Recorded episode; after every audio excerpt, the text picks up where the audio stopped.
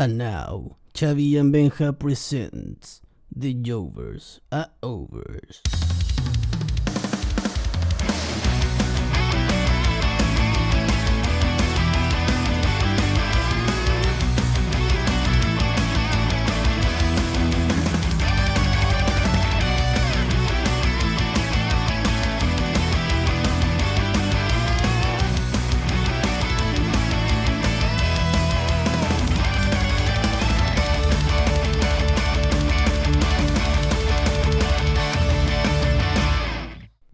Este programa representa solamente la opinión de dos fanáticos del wrestling. ¿Qué tal? ¿Qué tal todos los Jovers? Todos, todas las Jovers. Jovers ya está en lenguaje inclusivo, así que. Jovers ya es, es una palabra por sí sola. Claro.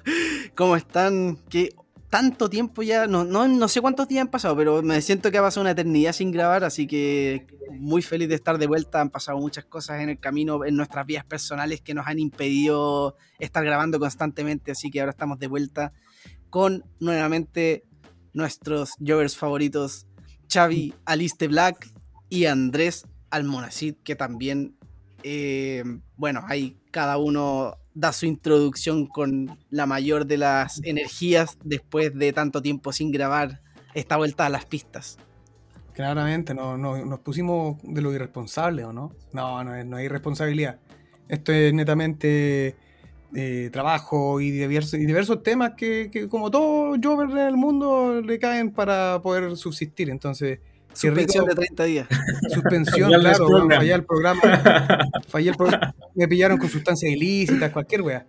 Pero lo importante es que estamos acá y se viene algo entretenido, así que bacán, bacán poder estar juntos en esta noche para, para conversar. Sí, yo le Xavi y Benja. Eh, bueno, verdad, ha pasado un poco más de una semana, casi dos semanas creo, desde, desde el último que, que ya habíamos podido subir.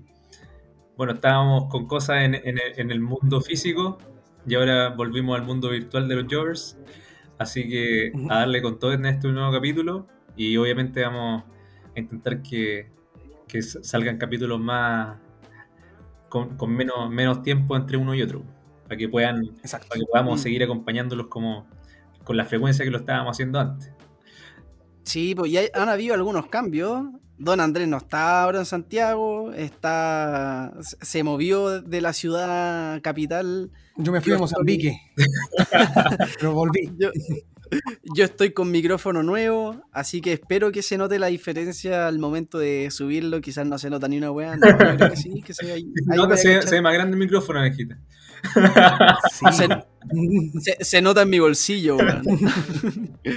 Así que, eh, bueno, también he estado con otras cosas. Yo igual he estado así con puta, con cambios de pega. Estuve como el, mis- la semana anterior, fue mi última semana en mi antigua pega. Estuve trabajando hasta como la una de la mañana todos los días, así que comprenderán que no he visto ningún show, weón. Me he enterado de cosas muy puntuales. Así como de los clasificados del Money in the Bank, por ejemplo, de, pero no he visto los shows. No he visto de Dynamite, no he visto NXT. Caché sí que le achunté algo y lo voy a sacar en cara acá mismo. Y es que Isaiah Sí. Swerve Scott es el próximo campeón. No, pues ya es, ya es el campeón, dije, ya ¿no? es el campeón, sí, pues. O sea, Ese- sí, pues, yo, yo había adelantado que Sí. él podía ser el próximo campeón y ustedes me trataron de loco. Dijeron, no, ¿qué ¿Cómo estáis este hablando? Pura mal? Dijeron, anda al psiquiatra, weón. y al final tenía razón. Me pusieron camisa de fuerza, yo estaba ahí. No, si va a ser campeón Isaiah Scott, créanme. Lo lograste, pues bueno, está Y bien fue, igual, sí. está bien. Aquí hay un logro en la vida, no le hace mal a nadie. No, mira, voy a contar una historia. Yo me acuerdo, yo siempre hacía predicciones de fútbol antes con mis amigos y a mí siempre me fue mal pues, en las predicciones. Pero una vez dije una predicción tan exacta que todos me creían de loco y que se, le, le achunté, weón. Y hasta el día de hoy lo saco en cara y era que Alemania iba a quedar eliminado en fase de grupos del Mundial de Rusia. Y había venido de ganar el, el Mundial de Brasil. po. Mm. Entonces todos decían, Alemania está imparable. Y yo decía, bueno, acuérdense de mí, weón, si Alemania va a quedar eliminado en fase de grupo. Y todos decían, ah, estáis hueveando, así como. Porque en el grupo tampoco estaba tan difícil, porque claro, estaba México, que México igual siempre es un rival como complejo, pero igual estaba como Corea, y no recuerdo qué otro más. Pero eh, todos decían, ni cagando va a quedar eliminado en, en fase de grupo. Y quedó eliminado en fase de grupo, weón, y lo- se lo saqué en cara a mi amigo, weón, así que desde ese día tengo suerte en las predicciones. Ahí, ahí, ahí rompiste la maldición, pues, bueno, Rompí la maldición. Igual, igual esa, esa predicción que hiciste es como una tónica que se da también en España, le pasó lo mismo en el mundial anterior en Brasil. De pues, hecho, por eso dije Y a la. Francia le pasó lo mismo cuando ganó. O sea, Sí, el- po, man. esa, me refiero. Ah, sí, pues Francia, creo que igual. Francia 98, Francia 98, después. En el 2002, que después. Ahí lo gana, ahí lo gana Brasil ese Claro. mundial, po. Y ahí, claro, Francia también cagó. Viste, Juan, ocupaste la vieja técnica. la Italia, defensa Italia lo ganó el 2006 y el Sí, po. 2010 también lo eliminaron en la fase de grupos, parece. Pues. Para la casa, al toque. O, creo, o creo que no llegó, no me acuerdo. Y España, pues. Sí, pues España. Y España no- nosotros eliminamos a España también. España eliminada por Chile, pues, sí. Buen partido. Sí, oye, puta, qué rabia, weón. Chile. y, es que me acordaron del partido de Chile con Brasil ahora. Você va a llorar, você va a llorar ahora. No más, no, más. Eso es culiado, weón, de verdad. Yo vi un meme muy bueno de la U, weón, del clásico de la U con el Colo, que es como día uno de la semana, así como no estoy ni ahí con ver la weá. Día dos, weón, como que te empieza a dar como curiosidad. El día tres ya empezáis así como, oh, weón, quiero ver el partido. El juego, hoy ya estás nervioso. El viernes el partido, cagaste de nuevo. Te ilusionaste toda la semana por las puras, que siempre es la misma historia. Entonces, puta la weá, Sí. termináis. Al final no sé si termináis con rabia, ¿no? Bueno, a mí me pasó que ya vi como. No alcancé a ver el partido entero. Yo venía manejando y cuando me bajé el auto veo 1-0. Conche, su madre, ya está. Ya está cocinado. Sí, no es por No, pesimista, yo- sino es como por una weá de que tampoco, puta, a pesar de que ver como que Chile de repente el pasaje juega bastante bien, hay partidos que juega bastante bien, y con Brasil jugó bastante bien, pero puta, siempre es como una tónica de mala suerte, no sé qué weá es que, Sí. que no deja cumplir el designio. De hecho, si soy honesto, creo que por mere- bueno, todos sabemos que el fútbol no es de merecimientos, pero creo que Chile merecía pasar más que Brasil. Y Sí, de hecho, creo, creo que Brasil está bastante ahí nomás, bastante ganable. De hecho, ahora estaba viendo el partido con Perú y si bien Brasil tuvo buenos pasajes, Perú también le complicó bastante y, y Brasil está aplicando la, la gran sudamericana de, de hacer tiempo, de simular weón. falta. Bueno, lo mismo que hizo con Oye, Chile. están, pero están jugando.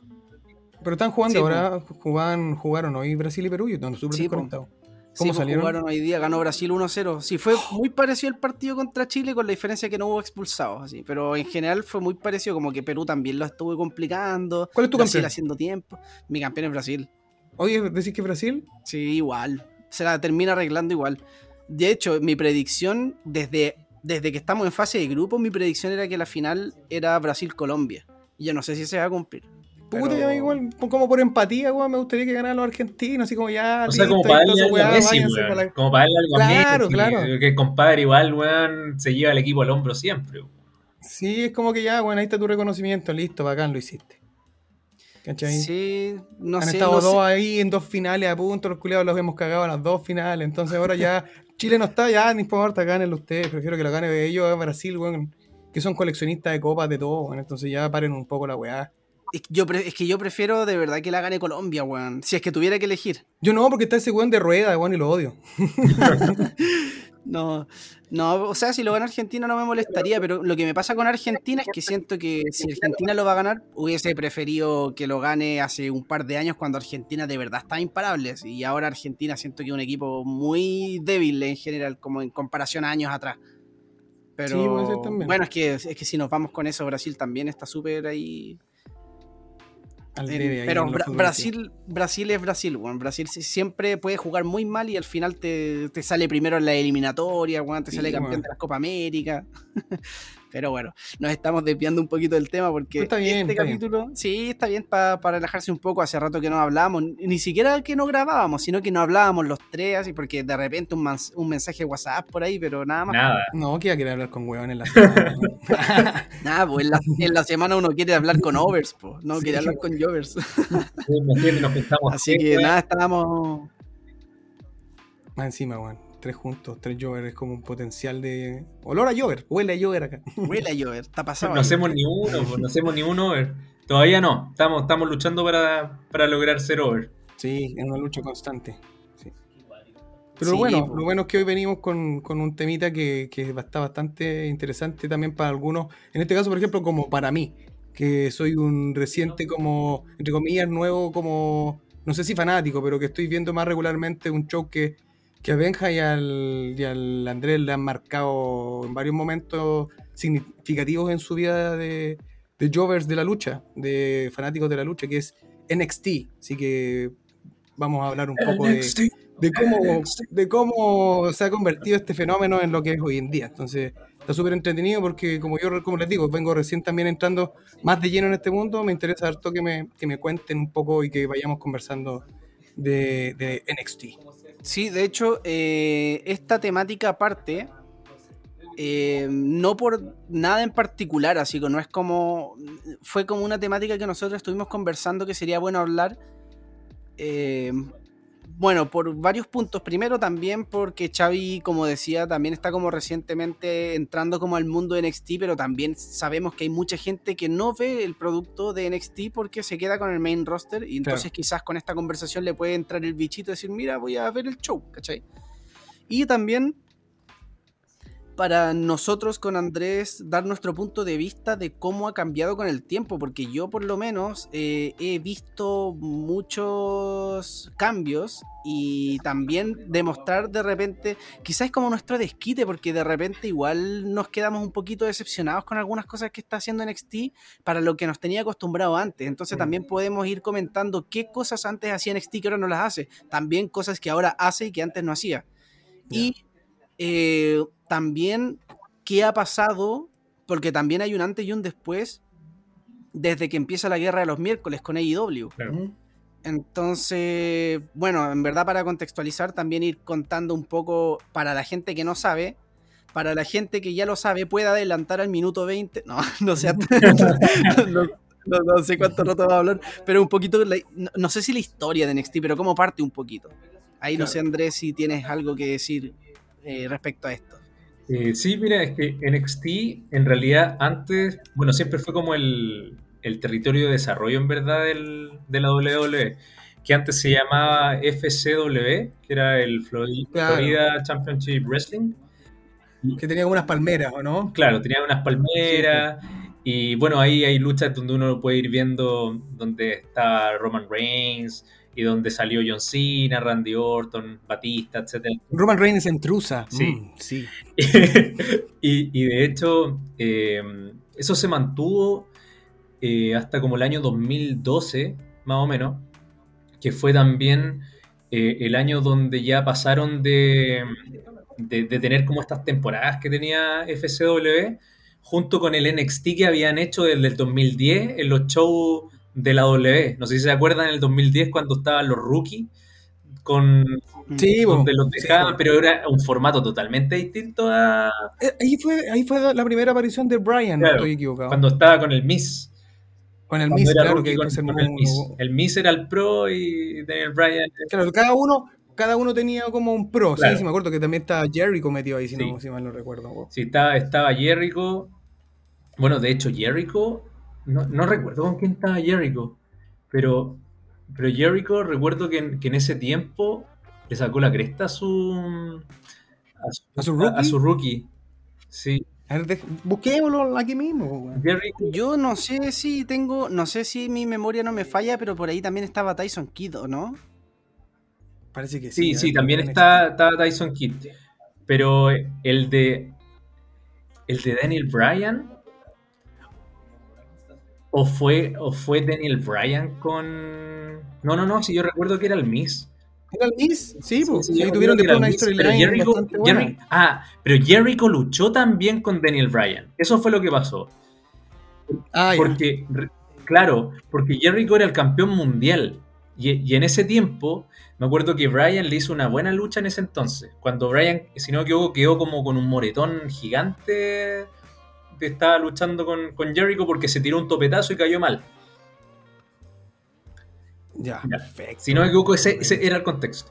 Bueno, lo importante es que todo esto de NXT con FCW eh, estuvo hasta el 2012. Ya, y el 2012, en ese mismo año, con julio, julio creo que fue agosto, no fue como julio, eh, ahí empezó este tema en televisión de NXT, del, donde empezaron después a hacer los, los torneos por el título mundial, que después lo ganó Seth Rollins. Empezaron a hacer el, el campeonato en pareja, eh, que ganó Neville.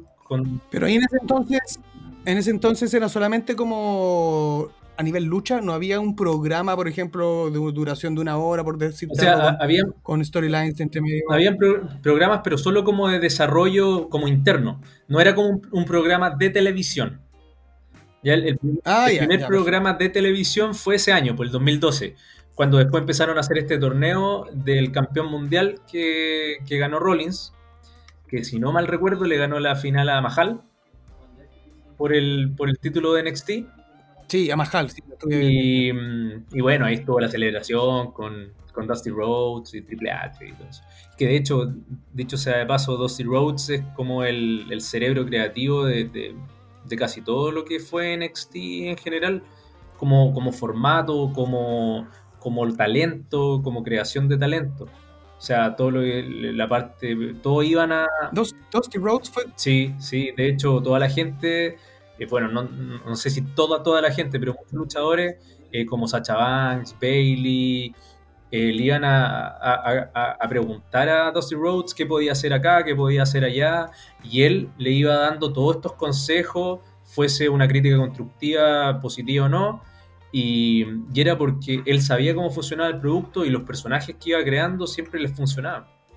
Después, por lo mismo, se convirtió en un, en un fenómeno. Qué curioso que, ¿Sí? qué curioso que, que ahora su hijo esté bata- en, en guerra con, con NXT, con la wea como paradójica. sí. Bueno, que estuvo, que estuvo en guerra. La cagó. Estuvo en guerra hasta hace un par de meses.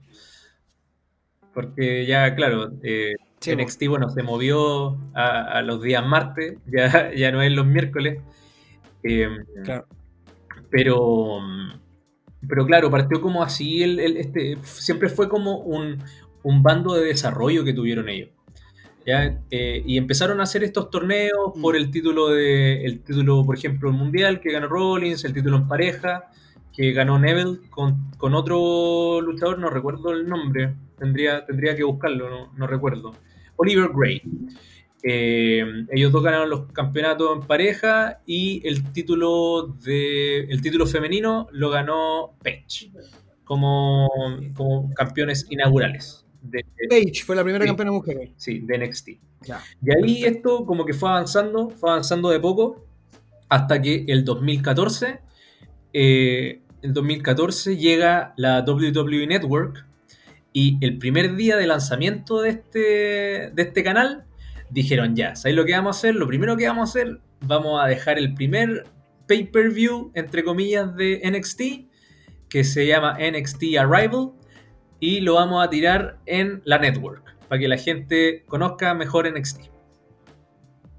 Y lanzaron ese show. Y ese fue el, el gran paso al, Sí, sí. al éxito. Ese fue, Ese fue el pedazo de show. ese fue el primer show y fue el único show que no se llamó Takeover. Fue NXT Arrival se llamaba. Y, y fue el primer show, Ya, el NXT primer Arrival, show que, que hicieron eh, Aquí estoy viendo la cartelera. en vivo. No, ese, ese evento tuvo dos luchas que eran, fueron memorables. Que fue la, la- la lucha de Cesaro con Sami Zayn, que fue la mejor lucha del show. Y la otra, y la otra que estuvo buena fue la de Neville contra Mejor lucha Bodal. del show. Sí, sí, sí. La lucha del show fue, fue Cesaro con, con ¿Qué Sami mierda Zayn. sucedió? Se me quedó pegado el Andrés. A mí igual. Esa, lucha fue, fue increíble. ¡Aló! Se fue, a la re- se fue. se fue a la mierda. Andrés, Puta. rescátenlo, weón. Tíralo un ancla. Andrés. Andrés.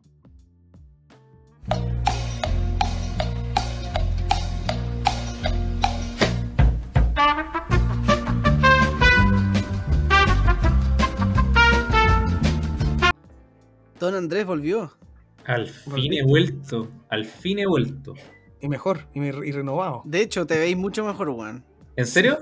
Sí. Sí, como que te creció la barba. Te Ah. No, pero la calidad de imagen está mucho mejor, weón. Sí, sí. Lo único que me extraña es que el, el- el timer de arriba me, me aparece como que empezó de cero. Así que no, no sé qué, qué habrá pasado con, con los minutos anteriores. No sé si habrá quedado en la nube, Benjita. No, sí, yo creo que sí. No, Sí, si no sí, ponemos el Microsoft a la, voz de Google. Claro. No sé en qué punto estaban antes, eh, porque recuerdo Así que antes que- de, de que tuviese problemas de, de internet, eh, estábamos conversando del- de ese primer eh, show especial de NXT. Y después no sé en qué, en qué quedaron. NXT Arrival, sí, estábamos hablando de eso. Ah, no, ¿estaban y tú, tú te quedaste en la lucha de. de- tú, tú- que- tú hablaste de Cesaro contra Sami Zayn, hablaste Sí. de dos grandes luchas. Sí. Eh, partiste con Cesaro con Sami Zayn y hasta ahí nos dejaste, después nos abandonaste. Sí. Y bueno, es que esa, esa lucha fue muy buena y la otra, la de mm, eh, Neville contra Budalas, en la lucha de escalera.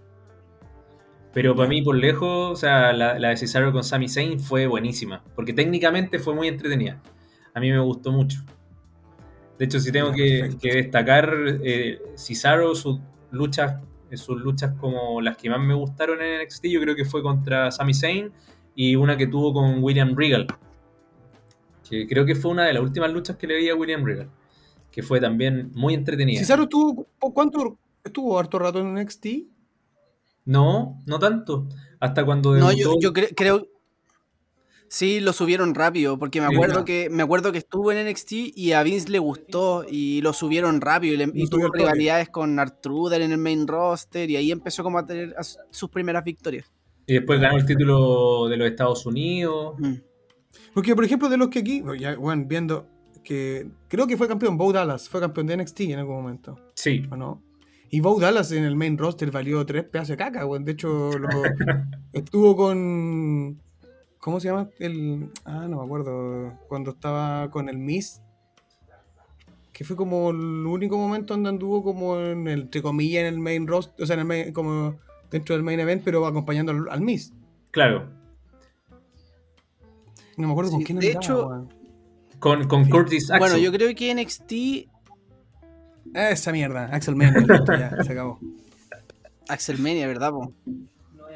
De hecho, yo creo que eh, NXT tiene muchos como antes y después. Este es uno, claramente, y yo creo que es como quizás el más grande.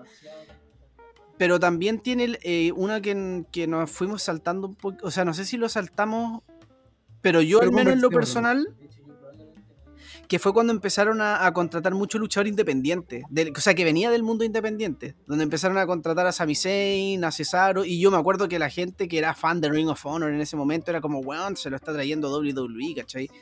Y Mm. en ese momento. eh, eh, porque me acuerdo que antes, cuando era como este territorio de desarrollo, había muchos proyectos de WWE. Mm. Y también estuvo este proyecto fallido con The Nexus, po. Eh. Cuando supuestamente era una gran oportunidad para elevar harto NXT, la desperdiciaron, se fue al carajo. Y, y después ya este, que fue como el primer pay-per-view, digamos, de NXT, eh, ya... O sea, pay- no sé si cabe en pay-per-view, en la categoría pay-per-view, porque al final se, se veía por la network. Bueno, igual la network hay que pagarla. bueno, igual se entiende el punto. Es un pay-per-view, weón, Es pay-per-view, ya. Sí, sí, Y sí, la cuestión es que ahí también hay un antes y un después. Y yo en ese momento yo no veía NXT, yo empecé a ver NXT más tarde. Eh, pero sí eh, sabía que estaba un poco esta, mm, estaban un poco estos luchadores teniendo rivalidades hasta llegar a otro takeover que fue el siguiente. Que ese yo fui, creo que ese fue el primer takeover que vi, pero que me marcó así como, weón, NXT, eh, otra wea. Porque yo me acuerdo que yo veía también de repente comentarios en internet que todos decían, weón, NXT es la raja, es la raja. Y yo decía, ya, pero ¿cómo si una, mar- una marca de desarrollo, weón, cómo qué tal la raja? Y nunca le había dado el tiempo, eh, hasta que vi ese takeover, que no recuerdo el nombre, pero fue cuando fue el Fatal Four Way. Tú te vayas a acordar, Andrés. El Fatal Four Way de. Fatal Four Way entre Ahí qué? Ese fue el, el Revolution. Creo que sí. Ese- estaba ese- Sami ese- Zayn, estaba ese ganó-. Ese fue el que ganó. A ver, ese fue el que ganó ¿o no? Sí, po, porque si ganó, ya ahí me entró la duda de, Ahí está, de si ganó. Neville, Neville, Tyler Breeze, Sami Zayn y Tyson Kidd. ¿De ese hablas tú? Sí, Ya. Ah, no, Takeover. a ver. El Revolution fue cuando ganó Saint el título. Cuando le ganó a Neville. Cuando está el título contra la carrera de, Neville. Del, claro, con Sami Zayn. Pero el otro fue. No, pues fue anterior. Fue anterior. Creo que ese se llamaba Fatal Four Way, Creo que ese, ese se llamó Fatal Four Way. Ah, pues. Se llama, se llama Fatal Forward, estoy leyendo, yo soy un tramposo, estoy buscando en internet. Está bien. Sí, no, pero es que yo en este tiempo, como yo no veía NXT, y ese fue como el primer pay-per-view que vi, que después tampoco seguí viendo NXT hasta, hasta otro, hasta un lapso de tiempo después. Hasta eh, igual como que no me acuerdo mucho de no, no, yo empecé a ver, eh, cuando yo empecé a ver NXT como más, más seguido fue cuando, en la época más de cuando ya estaba como Kevin Owens con Sami Zayn, como esas rivalidades. Ah, ya, pero fue el 2015, Claro, sí, no fue tanto más, tan, tanto más adelante, pero yo no vi tanto, por ejemplo, la corrida de Budalas, por ejemplo, ¿cachai? Y... Entonces, eh, pero sí, pues, eh, yo me acuerdo que vi ese takeover, el del Fatal Four Way, y quedé loco con ese Fatal Four Way sobre todo, porque quedé loco también eh, como la calidad técnica de, que salió en, esta lucha, pues, Yo en ese tiempo, yo no seguía tanto lucha libre independiente, que digamos, o sea, igual cachaba algo de Ring of Honor, pero tampoco seguía los shows, entonces no, no sabía mucho de. Puta, los que ya veían lucha libre independiente eh, sabían que puta los cuatro que se juntaban ahí mm. iban a dejar la cagada, pero yo no tenía idea, pues, ¿cachai? Entonces, yo te sorprendió. Qué loco, pues, Sí, pues. Yo me acuerdo que como NXT, o sea, yo, yo como lo he dicho todo el rato, no, no, nunca fui como un, que lo viera mucho.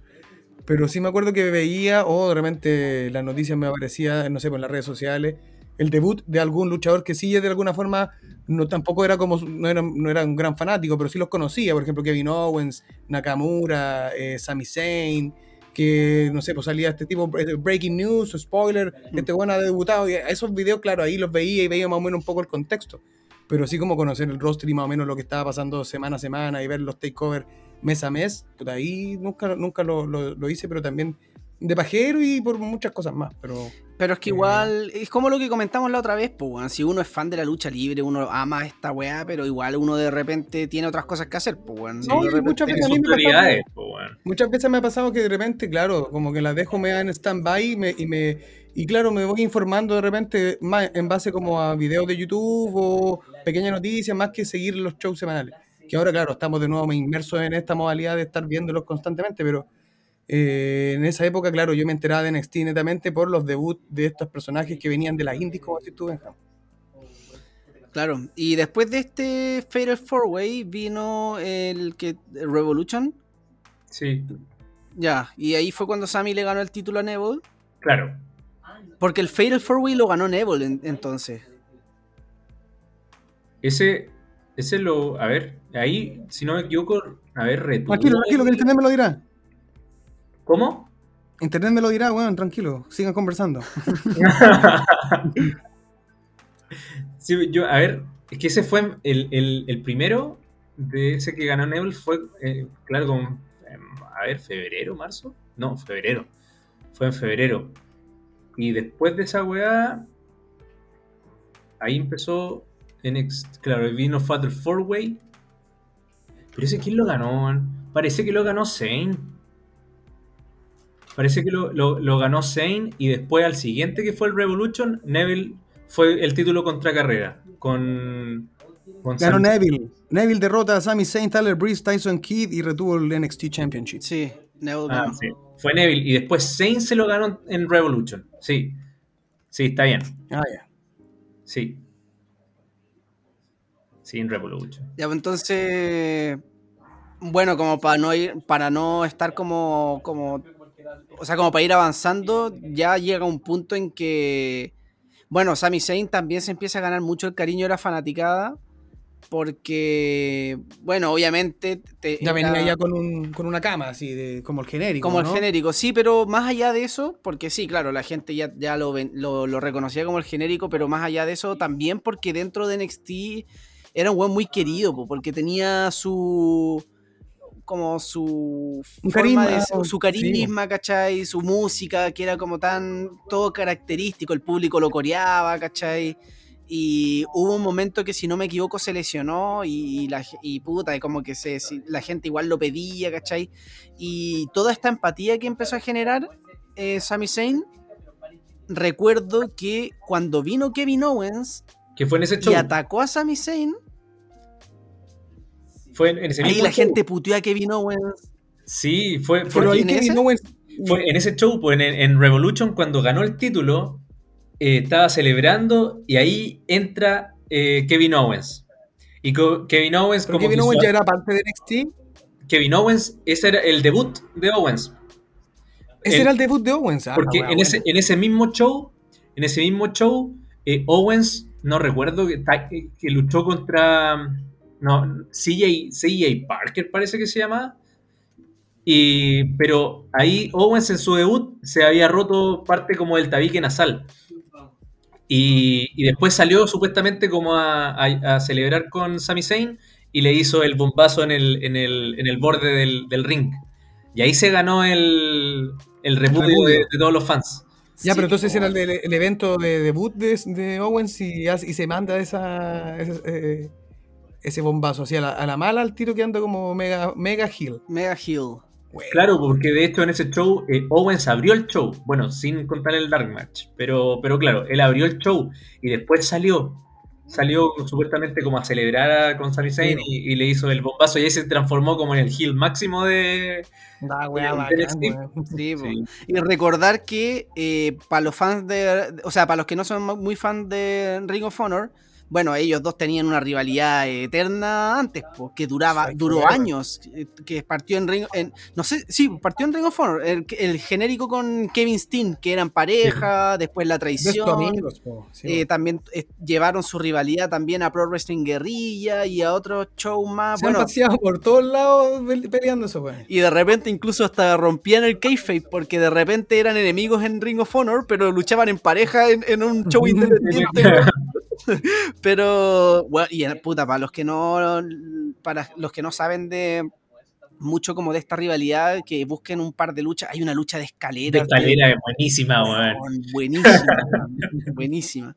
Y hay, e- ese uno piensa que muere Sami. ¿Dónde? ¿Dónde? Para que la gente lo pueda ver, pues. ¿En qué, ¿En qué evento? ¿Dónde? ¿En qué empresa?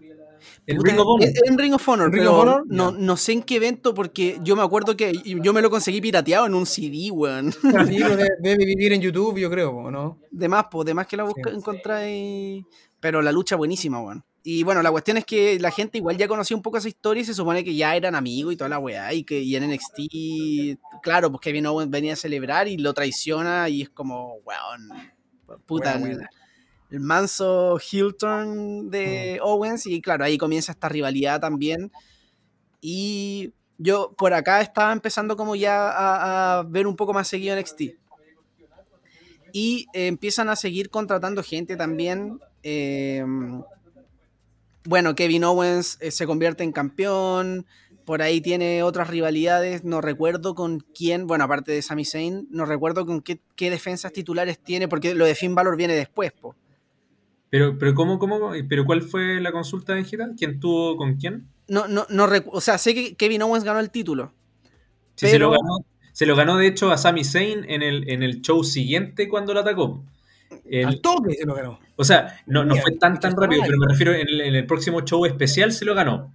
Porque el, lo dejó noqueado, le hizo, le hizo millones de bombazos y todo, y, y Sami, Sami Zayn no pudo responder, y el árbitro paró la lucha, y en ese show, donde paró la lucha, donde fue como el, el bravucón en ese tiempo de, mm, eh, de Kevin Owens, eh, en ese show debutó Samoa Joe.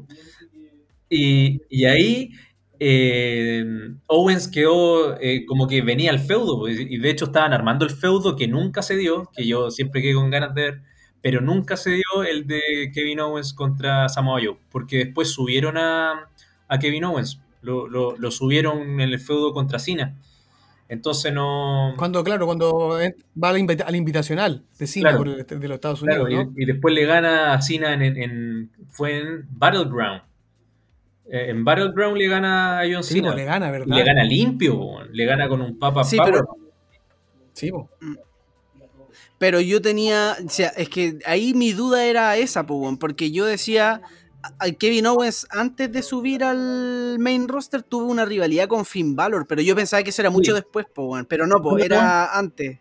O sea, o sea, después de la de, la con, con, con Sami Zayn, bueno, obviamente pasó un par de meses, pero empezó su feudo con, con Kevin Owens. Y, y, después Owens perdió ese título, perdió el título de, la, de NXT, lo perdió eh, contra Valor en un show especial que hicieron en Japón, que eh, The Beast in the East. Y fue donde Brock Lesnar eh, luchó contra Kofi Kingston, cuando, cuando le sacó la cresta a Kofi Kingston y todo. Y dentro de esas luchas luchó Finn Balor contra Kevin Owens, y ahí Owens perdió el título contra Finn Balor. Y, la revancha que tuvieron ellos dos fue en el, en el primer takeover que salió del, del, Winter Park en ese tiempo y se fueron al Barclays Center de Brooklyn. Claro, y ahí fue cuando por primera vez empezaron a hacer shows grandes, eh, o sea, un takeover en una arena grande con un takeover fuera de, personas. de, desarrollo. ¿Ah? ¿Cuál fue ese? No recuerdo. Brooklyn 1, ¿Fue en 2015 creo? ¿Qué takeover? 2015, fue en agosto, fue, Ese es el, que, el que da ¿El que era la intro Triple H o no? Así como Triple H como un discurso de bienvenida, ¿o me equivoco? Ya. Y, ahí lucharon una lucha de escaleras. Claro. Lucha de escalera de Finn Balor contra Owens y también en ese takeover fue la lucha que se robó el show de, Bailey con, con Sacha Banks. Ya, perfecto. Que esa lucha fue, pero buenísima. De hecho, el que no la ha visto, vaya a verla al toque. Porque de repente la gente eh, mucha gente critica o ha criticado mucho, por ejemplo, a alguna de estas mujeres como Bailey, como Sacha, como Becky, como Charlotte y la Four Horse Woman. La Four Horse Woman, pero la ha criticado mucho por de repente por su papel en el main roster, pero como que no han visto su papel en NXT. Por favor, véanlo porque weón, las cuatro son increíbles en el ring, dieron puta luchas espectaculares, weón. De hecho, esa de Bailey con, con Sacha fue una construcción de meses porque le habían roto la mano a Bailey, se estaba recuperando, después volvió, que era la underdog máxima de, la edición femenina, ahí Sacha Banks ya estaba establecida como The Boss, y fue increíble, de hecho esa, lucha fue el show completo, ese, show fue, fue muy entretenido. Me acuerdo que... Sí, Brooklyn, Takeover Brooklyn. Sí, porque ahí también luchó Tyler Breeze contra Judging Thunder Liger, eh, estuvo. Ahí fue el, debut luchístico de. Mm, si no me equivoco, en un takeover de Samoa Joe. Que si no me equivoco fue contra Corbin. Eh, estuvo de Pot Billions contra. Mm, eh, no, estuvo con Wesley Blake y, Murphy. con Alexa Bliss. Y a Bot Billions lo, lo, acompañó Blue Pants que hizo como la aparición. Era buena esa weá. Eran me gustaban, me gustaban mucho. El personaje que tenían eran muy bacanes. Sí, así que eh, ese show fue, fue bastante bueno, estuvo, bueno. Sí. Se ayudó contra Baron Corbin. Sí, estuvo casi, sí, creo que fueron ellos dos que lucharon. Sí, sí, aquí lo estoy viendo. Ya, bueno, bueno. Sí, yo no me acordaba Internet lo sabe todo, amigo. Eso es verdad. Pero claro, pues, y ese show, bueno, después, claro, eh, Kevin Owens eh, sube al, main roster y todo el tema. Y. Em, de hecho, ahí pasó algo muy bueno, después. En, ese, en ese takeover, porque. Eh, si no me equivoco, esa fue la primera vez donde un luchador de NXT luchaba en el takeover y al día siguiente luchaba en el pay-per-view del, main roster, que fue Kevin Owens. Porque en, SummerSlam de ese año... Battleground. Eh, no, no, no. Eh, SummerSlam, SummerSlam. En, SummerSlam. Eh, claro. En, los dos siguientes, o sea, me refiero que primero en un pay-per-view y al día siguiente en el main roster. Porque ahí había luchado con. luchó después con Cesaro. Sí. Claro, ese fue el que tuviste, ¿no? Así es ahí sentadito, ahí mismo. Sí, pues es que eh, fue en Nueva York, así que ahí aproveché de ver lucha libre. Sí, pues así que bueno, ahí estuvo ese show que también estuvo bastante bueno. Después hubo en el show siguiente hubo una revancha entre Sacha con Bailey en un Iron Woman, que también estuvo la raja. Sí, estuvo buena. Eh, y bueno, ahí, eh, claro, las mujeres empiezan a robar el show en NXT, pues, weón. Eh, y era una weá que, que también empieza como a romper un paradigma en WWE al menos, donde las mujeres no... Puta, pasaron de ser divas a ¿Mm? de verdad superestrellas. Pues ya el concepto diva ya estaba muriendo. Pues, weón. Si el diva era como antes cuando las mujeres eran puta un Torrey Wilson, por ejemplo. Claro, y tenían luchas de 3 minutos, 4 minutos, weón. Y, y- Torrey Wilson, Stacy Kibler, esa época. Claro, pues, de entonces de repente. Sí, po. Pillow fights y cosas por el estilo. Claro, pues. Entonces después. Y, y mucha gente pasó de, de estar acostumbrada a ver ese tipo de, de luchas femeninas a ver un Sacha Bailey que los dejó a todos locos y puta, bueno, obviamente cambió todo, pues, weón. Sí, po. Obviamente ahí Triple H, Stephanie quedaron vueltos locos también y Mujeres empezaron siendo como- el main event, weón, eso ya era algo Sí. bastante... De hecho, los mismos, los mismos gringos, por ejemplo, antes de SummerSlam, me acuerdo, el- al día siguiente de, de Bailey con Sacha, ellos mismos decían, para mí fue la mejor lucha que yo he visto en la historia, de, la lucha femenina, la mejor lucha de la historia que yo he visto. Mucho, mucho gringo cuando estabas haciendo la fila, o estabas conversando con un grupo, llegabas a hablar y, y te, te decían eso, te decían, para mí fue la mejor, yo oye, yo la voy a volver a ver de nuevo porque estuvo increíble. Nunca me había emocionado tanto con una lucha femenina. eh, desde la época de, de Trish Stratus con Lita, dentro de WWE, ¿cachai? Que fue ellos también. Entonces tuvieron- NXT, NXT fue como, claro, el precursor de este cambio de, de Sí, ver sí, a las totalmente. mujeres. po. Totalmente. po. Y de hecho, claro, como decís tú, mucha gente quedó vuelta loca y quedó así como de verdad como...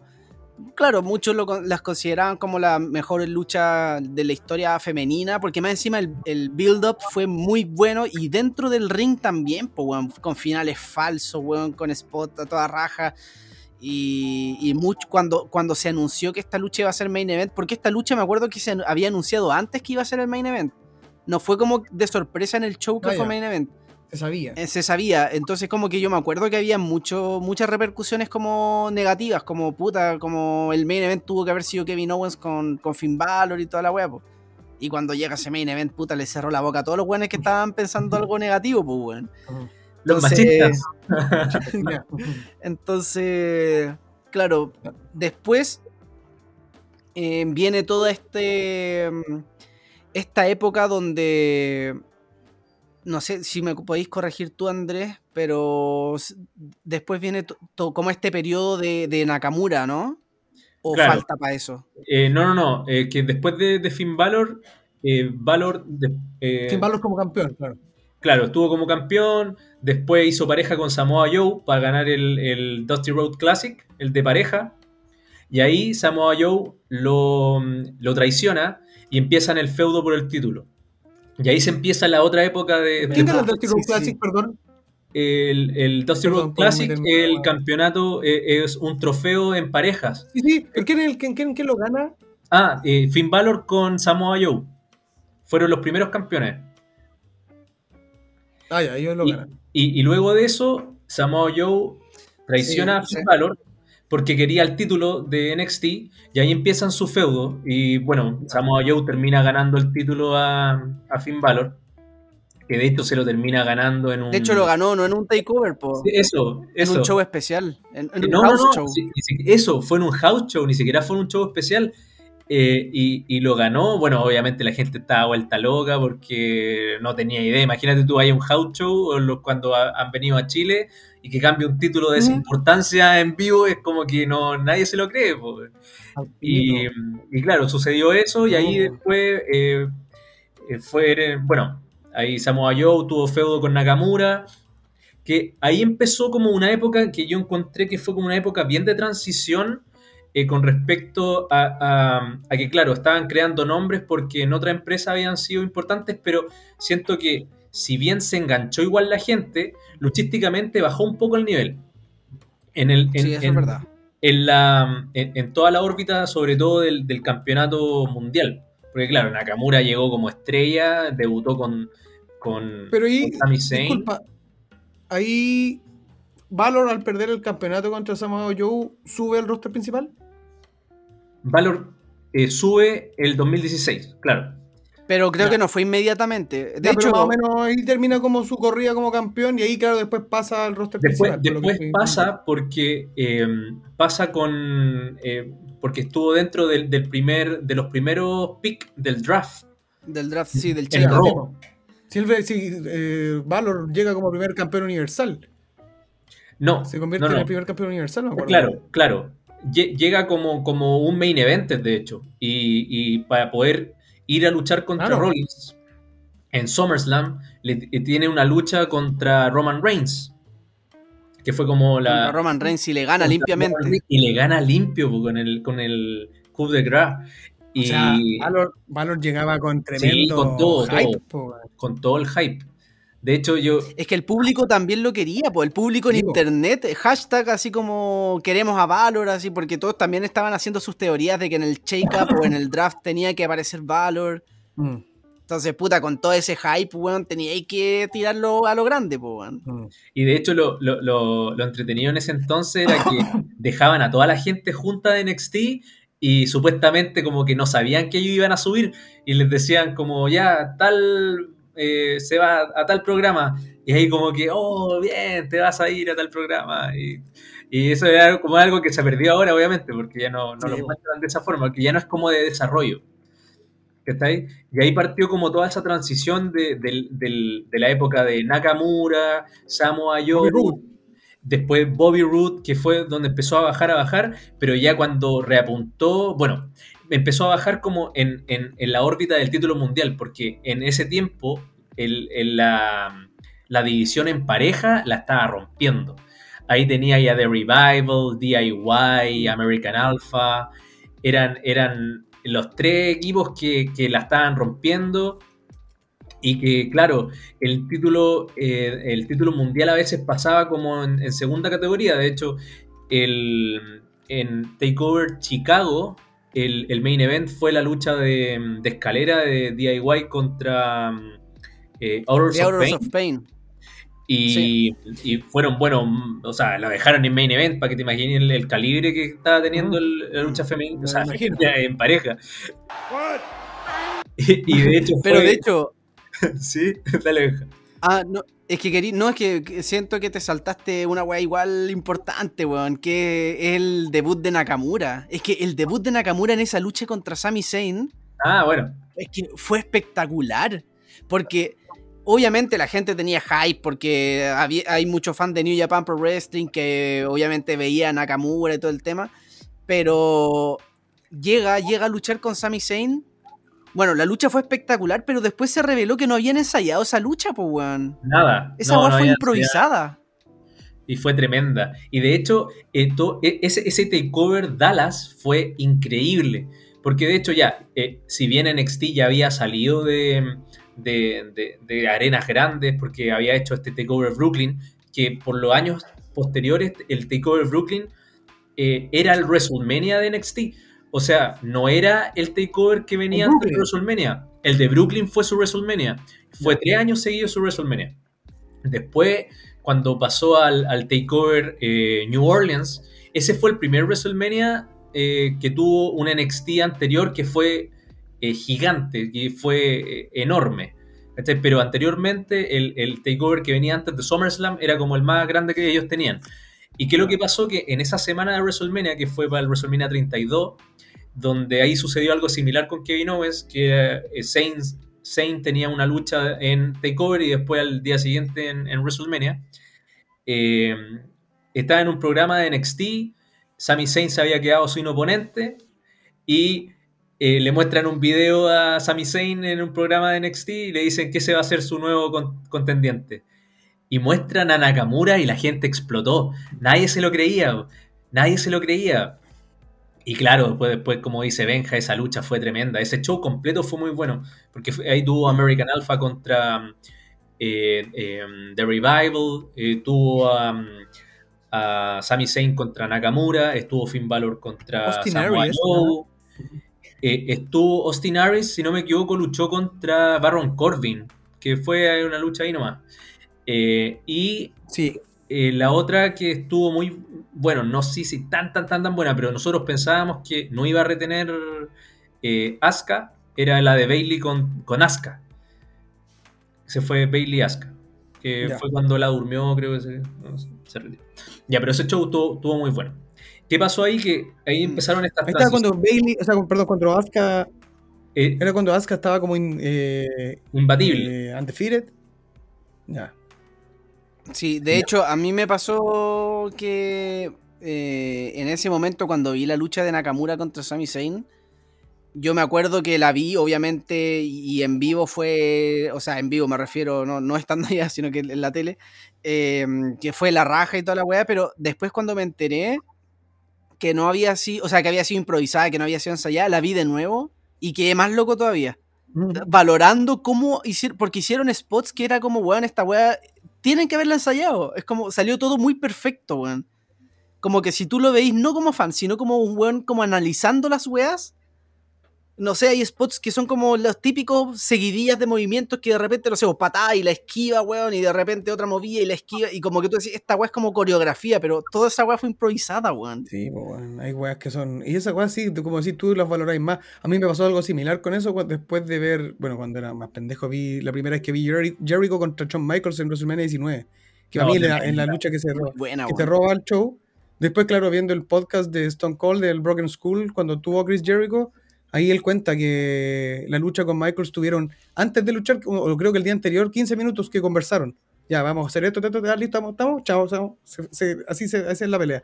Y solamente la conversaron, listo, y eso fue lo que viste después en el ring. Eso te habla también de, de- del poder también de, y de la química que tenéis con el otro luchador. Entonces, Nakamura con, con Sami Zayn, deben- y bueno, la han mostrado también, pero ahí, ahí quedó claro.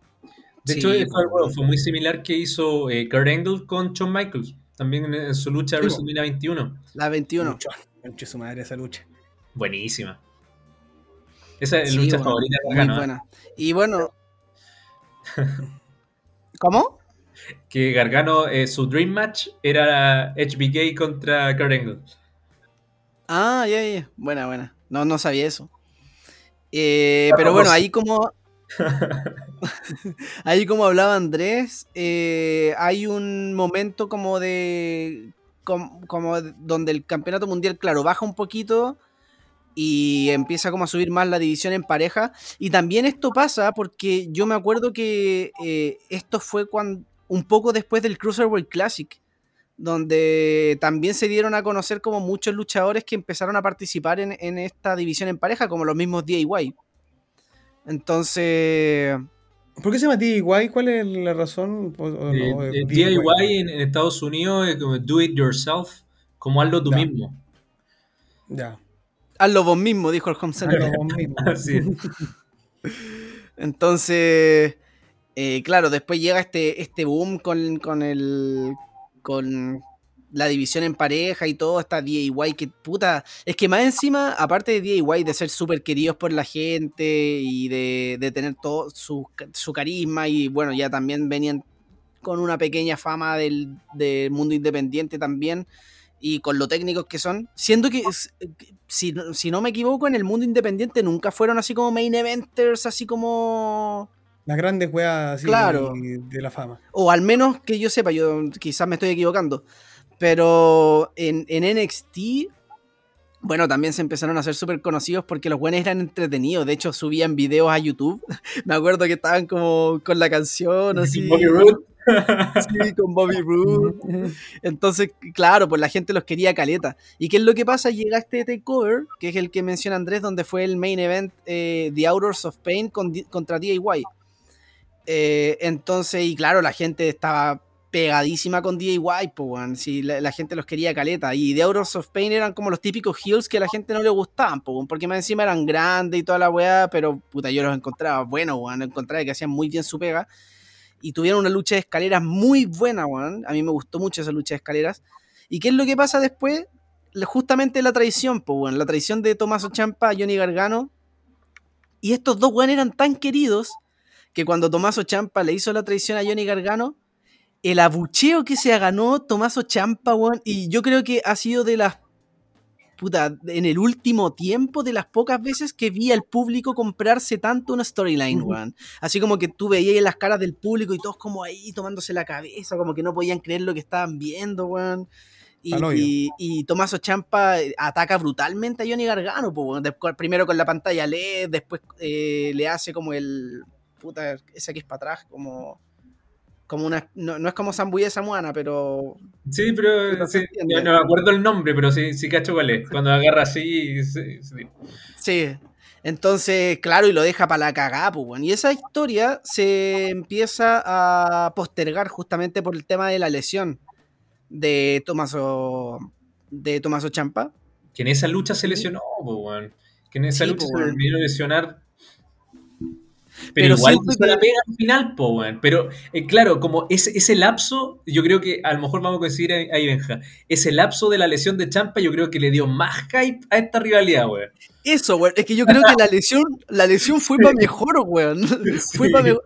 Porque ¿qué es lo que pasa? Si no se hubiera lesionado, quizás hubieran luchado en el takeover siguiente y después chao, pues, ¿cachai? ¿Mm? Pero con la lesión lo extendieron mucho más. Y después empezaron con este tema de que Tomás Champa estaba lesionado de la rodilla y tenía como una placa, así, o sea, no una placa, como una weá, como una protección en la rodilla, claro. Y por mientras Johnny Gargano estaba con esta historia del underdog de puta que le costaba todo y de ahí entre medio también tiene su lucha contra Andrade, que también una de las mejores luchas que he visto en NXT, weón. Eh, Andrade contra Johnny Gargano, donde puta muchos finales falsos y toda la weá. Eh, bueno, empieza empiezan a contar toda esta historia entre Johnny Gargano y Tomaso Champa, que fue una historia muy buena. Y en paralelo tenemos todo lo que es la historia entre, bueno, estaba por ahí Andrade, Drew McIntyre, si no me equivoco. Sí. Y por ahí entre medio el debut de Adam Cole también. Sí, que Drew McIntyre, claro, en, el Takeover Brooklyn 3 fue tremendo show también. De hecho, mm. creo que fue desde Brooklyn, creo que es mi favorito el 3. Em, claro, ahí le gana a Bobby Root y hace su debut Undisputed Era. Hace el debut con Adam Cole. Hace el, debut, ya, ya, había debutado antes Bobby Fitch y Kyle O'Reilly, pero eh, Adam Cole ahí debuta y la gente se vuelve loca porque típico que en NXT te colocaban el, el símbolo abajo, el logo, de NXT, trademark no sé cuánto, WWE, y uno dice, ya, pero es que en NXT hay que seguir viendo porque puede pasar, algo, puede pasar algo. Y ahí, como Marvel, como Marvel, así claro, claro, la escena post Y ahí llega Adam Cole, pero sabéis que fue una ovación tremenda, también se hizo en Brooklyn. Y. Mm, sí, eso lo vi. Eso, ese creo que vi ese main event así, pero por cueazo, así como que. Oh, ya voy a ver esto, Fue tremendo. Y más encima. Bueno, lo que. Eh, sorry, Benja, que, antes que se, que se, que se me vaya El, hilo. De, de Drew McIntyre, que tenía pronosticado tener un, un reinado importante, pero ¿qué es lo que pasó? Que se lesionó.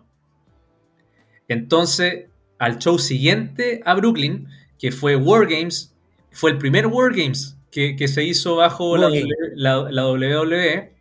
Eh, ahí ya estaba lesionado y tuvo que perder el título contra Andrade 100 almas. Ahora sí, Benjito. Sí. No, no, no, que en verdad iba a comentar algo parecido, porque eh, en ese momento también hubo un lapsus en que eh, eh, Drew McIntyre eh, vuelve a WWE porque había hecho su paso por la lucha independiente y era un weón, puta, crece caleta, weón, muscularmente, weón, hizo un cambio. Se transforma en el papucho. Weón, sí, weón. y, y, el weón, claro, pues tenía, se supone que iba a tener un buen reinado y toda la weá, también tuvo, bueno, claro, Andrade le quita el, el campeonato a Drew McIntyre no, no se demoran tanto en subirlo al main roster, de hecho. Em, y después, puta, no sé si me voy a adelantar, pero después eh, también viene el tema de Aleister Black cuando hace su debut. Em, o sea, creo que ya había debutado, pero empezó a tener como un push hasta ir por Andrade por el título. Claro, Aleister Black, eh, su primera lucha, si no me equivoco, fue en el Takeover Orlando del 2017. Contra Velvet in Dream, ¿o no? ¿Fue contra Velvet in Dream? No, no, no. El, el, de hecho, Alistair Black debutó contra Andrade Cien Alma, si no me equivoco. Mm. Y, y la lucha que tuvo con Velvet in Dream fue en Wargames del 2017. El primer Wargames, que fue donde ahí se, se ahí saltó a la fama Velvet in Dream. Sí, pues porque la gente no lo quería mucho, pero no lo quería porque, claro, no lo habían visto luchar tanto, sino que era como el típico prototipo de personaje que era como muy... em, Al estilo Rick Root. claro, y era un personaje como súper excéntrico, ¿cachai? Como... eh, Como el nuevo Goldust. Decían, no, porque ya llegó uno que se parece a Goldust. Como bien colorido. Claro, como, como, como, como parafernalia, bien como- con, con- con sus cosas, sus plumas y sus como medio movimientos. extravagante, claro. Claro. Y de hecho, había mucha gente como más prejuiciosa que también estaba diciendo así como, ay, como ahora están todos estos movimientos de ahora, pusieron un luchador así como, no sé, así. como... De- del grupo claro, LGBT, ¿cachai? claro, po, porque estaba todo esto de, de los movimientos LGTB que... LGTB, ah, ¿sabes? Sorry, eh, no, o sea, la- pero men- menos mal no dije el movimiento LG, weón, como una vez le, LG. le di la semana pasada, movimiento el, G, el GT. El GTV. No, pero, o sea, no, no es que el movimiento haya nacido en ese momento, pero bueno, todos sabemos que en ese momento estaban haciendo el boom todos estos movimientos sociales. Y mucha gente empezaba a criticar esto, porque más encima el weón es moreno, pues entonces como que se juntaba como todo este prototipo, bueno, no sé si han cachado también, porque en el cine de repente es como, weón, vamos a sacar una nueva película de, weón, de Iron Man, por decir cualquier weón, pero ahora va a ser Iron Woman y va a ser negra y va... Y Claro. Porque lo meten a la fuerza. Claro, como a la fuerza. ¿Y Como- qué es lo que pasa? Con Velvet in Dream la gente empezó a sentir lo mismo. Que era como este personaje metido a la fuerza porque era moreno, eh, tenía como este personaje no sé. exce- excéntrico, claro. Y cuando lo ves luchar quedan locos, po, weón. Porque más encima la lucha fue espectacular. Eh, creo que fue el opener. Eh, no, no. por lo que sale aquí fue como No. la cuarta, cuarta pelea. Un singles match. Alistair Black contra Alistair contra Ah, ya, Dream. ya, buena. Yo la, la recordaba como el opener, pero dale. Eh, sí, de hecho, eh, ahí, claro, la gente le empieza a agarrar harto cariño a Velvet in Dream y. Puta. Alistair Black ahí empieza como a construir su camino al campeonato, que todos ya dijeron, este one va a ir por el título en algún momento pronto, más pronto que tarde. También tiene su rivalidad Alistair Black con Adam Cole, que creo que no lucharon nunca en un takeover, lucharon en... Sí, sí, lucharon en el Takeover Extreme Rules. O sea, lucharon en el Takeover Filadelfia, que fue donde Filadelfia, contra, contra Johnny Ya. Gargano. Lucharon en un Extreme Rules, que ganó a Alistair Black. Sí, me acordaba de la lucha de Extreme Rules, pero no me acordaba si había sido en un takeover. Pensaba que había sido en un show normal. Ya, eh, Bueno, y claro, después empiezan a hacer esta construcción hasta que Alistair Black le gana el título a Andrade. Y ahí fue cuando. eh, puta, Andrade. A mucha gente no le gustaba Andrade al principio, porque claro, le, le, le hueveaban por este tema del carisma y todo eso. Y Andrade empezó a ganarse el público porque empezó a tener muy buenas luchas. Selina Vega también empezó a hacer su papel. Y, y mucha gente veía ganando a Andrade en esta lucha. Y cuando gana el Easter Black también fue como. Igual causó su, su revuelo. Y también, por otra parte. Puta, ya, acá creo que me voy a eh, enredar un poco con, lo, con la línea temporal. pero eh, no recuerdo si en estos tiempos ya estaba como debutando eh, Ricochet o fue después. Creo que Mira, fue después. Eh, Ricochet debutó en el. En, o sea, luchísticamente, debutó en el mismo show que Alistair Black le ganó a, a Andrade Cien Almas, que fue en el Takeover New Orleans. En ese Takeover debu- debutó luchísticamente Ricochet lucha de en la lucha de escaleras. escalera. Sí. Buenísima esa lucha, weón. La lucha de escalera. Tremenda, tremenda. Puta la weá Ricochet contra. Andrade Cien Almas. No, no, no. No, fue una, una six-way match. Ah, de- Six Way. Sí. y Por fue el primer campeonato, el primer campeonato norteamericano. O sea, ahí se estrenaba el campeonato norteamericano, que obviamente estaba vacante, y Claro. seis, seis luchadores se lo iban a disputar. Ahí estaba Killian Dane, Adam Cole, Ricochet, creo que Velvet in Dream también, Velvet in Dream está, estaba Lars Sullivan, Lars Sullivan y EC3. Easy 3 también.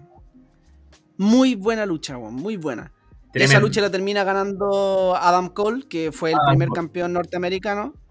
El- esa fue como la época desde que debuta el Undisputed Era que ellos se apoderan de NXT, así como que están Sí, mucho de a, rato poco, hasta- de a poco se empezaron a apoderar eh, de, bueno, de la división de pareja, del norteamericano, después con el título mundial cuando Adam Cole eh, se lo gana a Johnny Gargano en, en Bridgeport. Eso fue en el El 25, creo, ¿no? 25. por lo que me van contando, igual como que logro entender que en este momento que, del que están describiendo es como igual sube de nuevo el peso del título mundial de NXT. O sea, como Sí, por los nombres que me han totalmente. dicho y por la cantidad y por la calidad de lucha.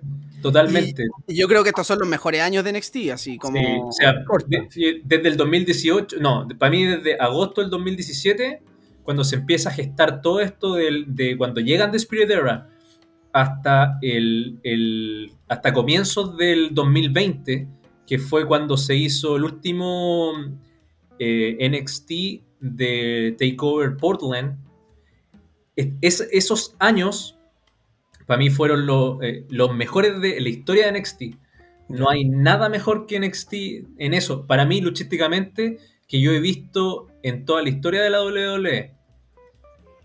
Sí, po.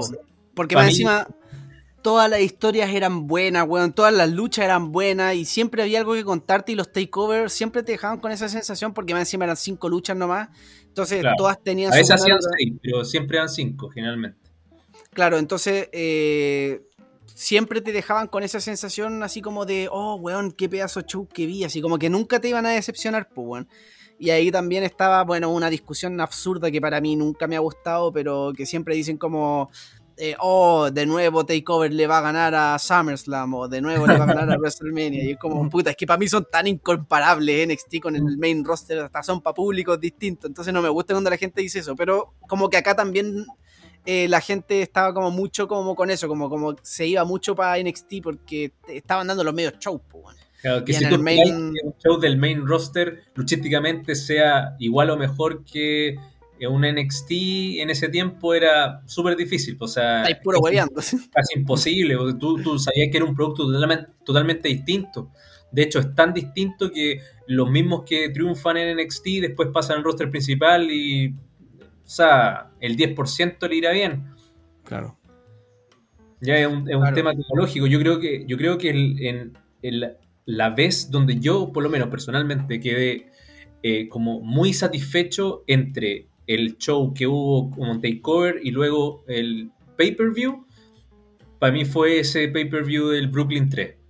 Brooklyn 3 cuando debuta Undisputed Era con Adam Cole, porque el SummerSlam del, del día siguiente estuvo también buenísimo. Todo muy... Ese fue el que luchó Lesnar con Taker, ¿no? No, no, no. Ese fue, ese fue el 2015. El, el del 2017 eh, fue, Ahí fue Sí. la fatal de 4, ¿no? No, no, si no me equivoco, fue la fat- sí, fue la fatal de 4 de Samoa Joe, Braun Strowman, Roman Reigns y, eh, Lesnar. y Lesnar. Claro. Ya. Y- ese estuvo bueno. Sí, estuvo muy bueno ese. Ese SummerSlam. Puta, no me acuerdo todas las luchas, pero creo que por ahí estaba eh, Styles con Cena, ¿o no? ¿O no fue en ese? No, Cena peleó contra- 2016. Ese fue el Cena contra 2016. Baron Corbin. Big Cass contra el Big Show, una gran lucha, me imagino. Randy Orton contra Rusev, Sacha Banks contra Alexa Bliss, Finn Balor como demonio contra Bray Wyatt, Dean Ambrose y Seth Rollins contra Cesaro y Sheamus, AJ Styles contra Kevin Owens. Ya. Bueno, la otra, wea, la que nombraron, claro, Brock Lesnar, Braun Strowman, Roman Reigns, Samoa Joe. Sí, me acuerdo que ese, ese SummerSlam me gustó bastante. Si no, si no me equivoco, era ese. Estoy casi seguro que sí. Ya. Bueno, retomando eh, esa parte de, de lo que decía Benja, claro, pues este, este fue un punto donde ya le subieron el prestigio al título, de, al título de eh, mundial de NXT, pero en realidad tú, tú empiezas a revisar eh, luchísticamente también la, la parte de pareja estaba muy buena, porque Undisputed Era estaba dominando y, y en, y en el transcurso de ese año 2018 tuvo contrincantes pero espectaculares, pues, considerando también Mustache Mountain para el, el takeover que hubo en que fue el Brooklyn 4 takeover Brooklyn 4 eh, y, bueno en ese tiempo estaba debutando eh, Carrie me acuerdo. Eh, estaba eh, empezando ya a, surgir el nombre de Dio Shirai. Y, em, ahí empezó el, el, 2018, en ese mismo takeover, em, New Orleans, empezó el reinado del terror de Shayna Baszler. y, pero, claro, y acá en eh, este momento claro, también paralelamente estaba la rivalidad de.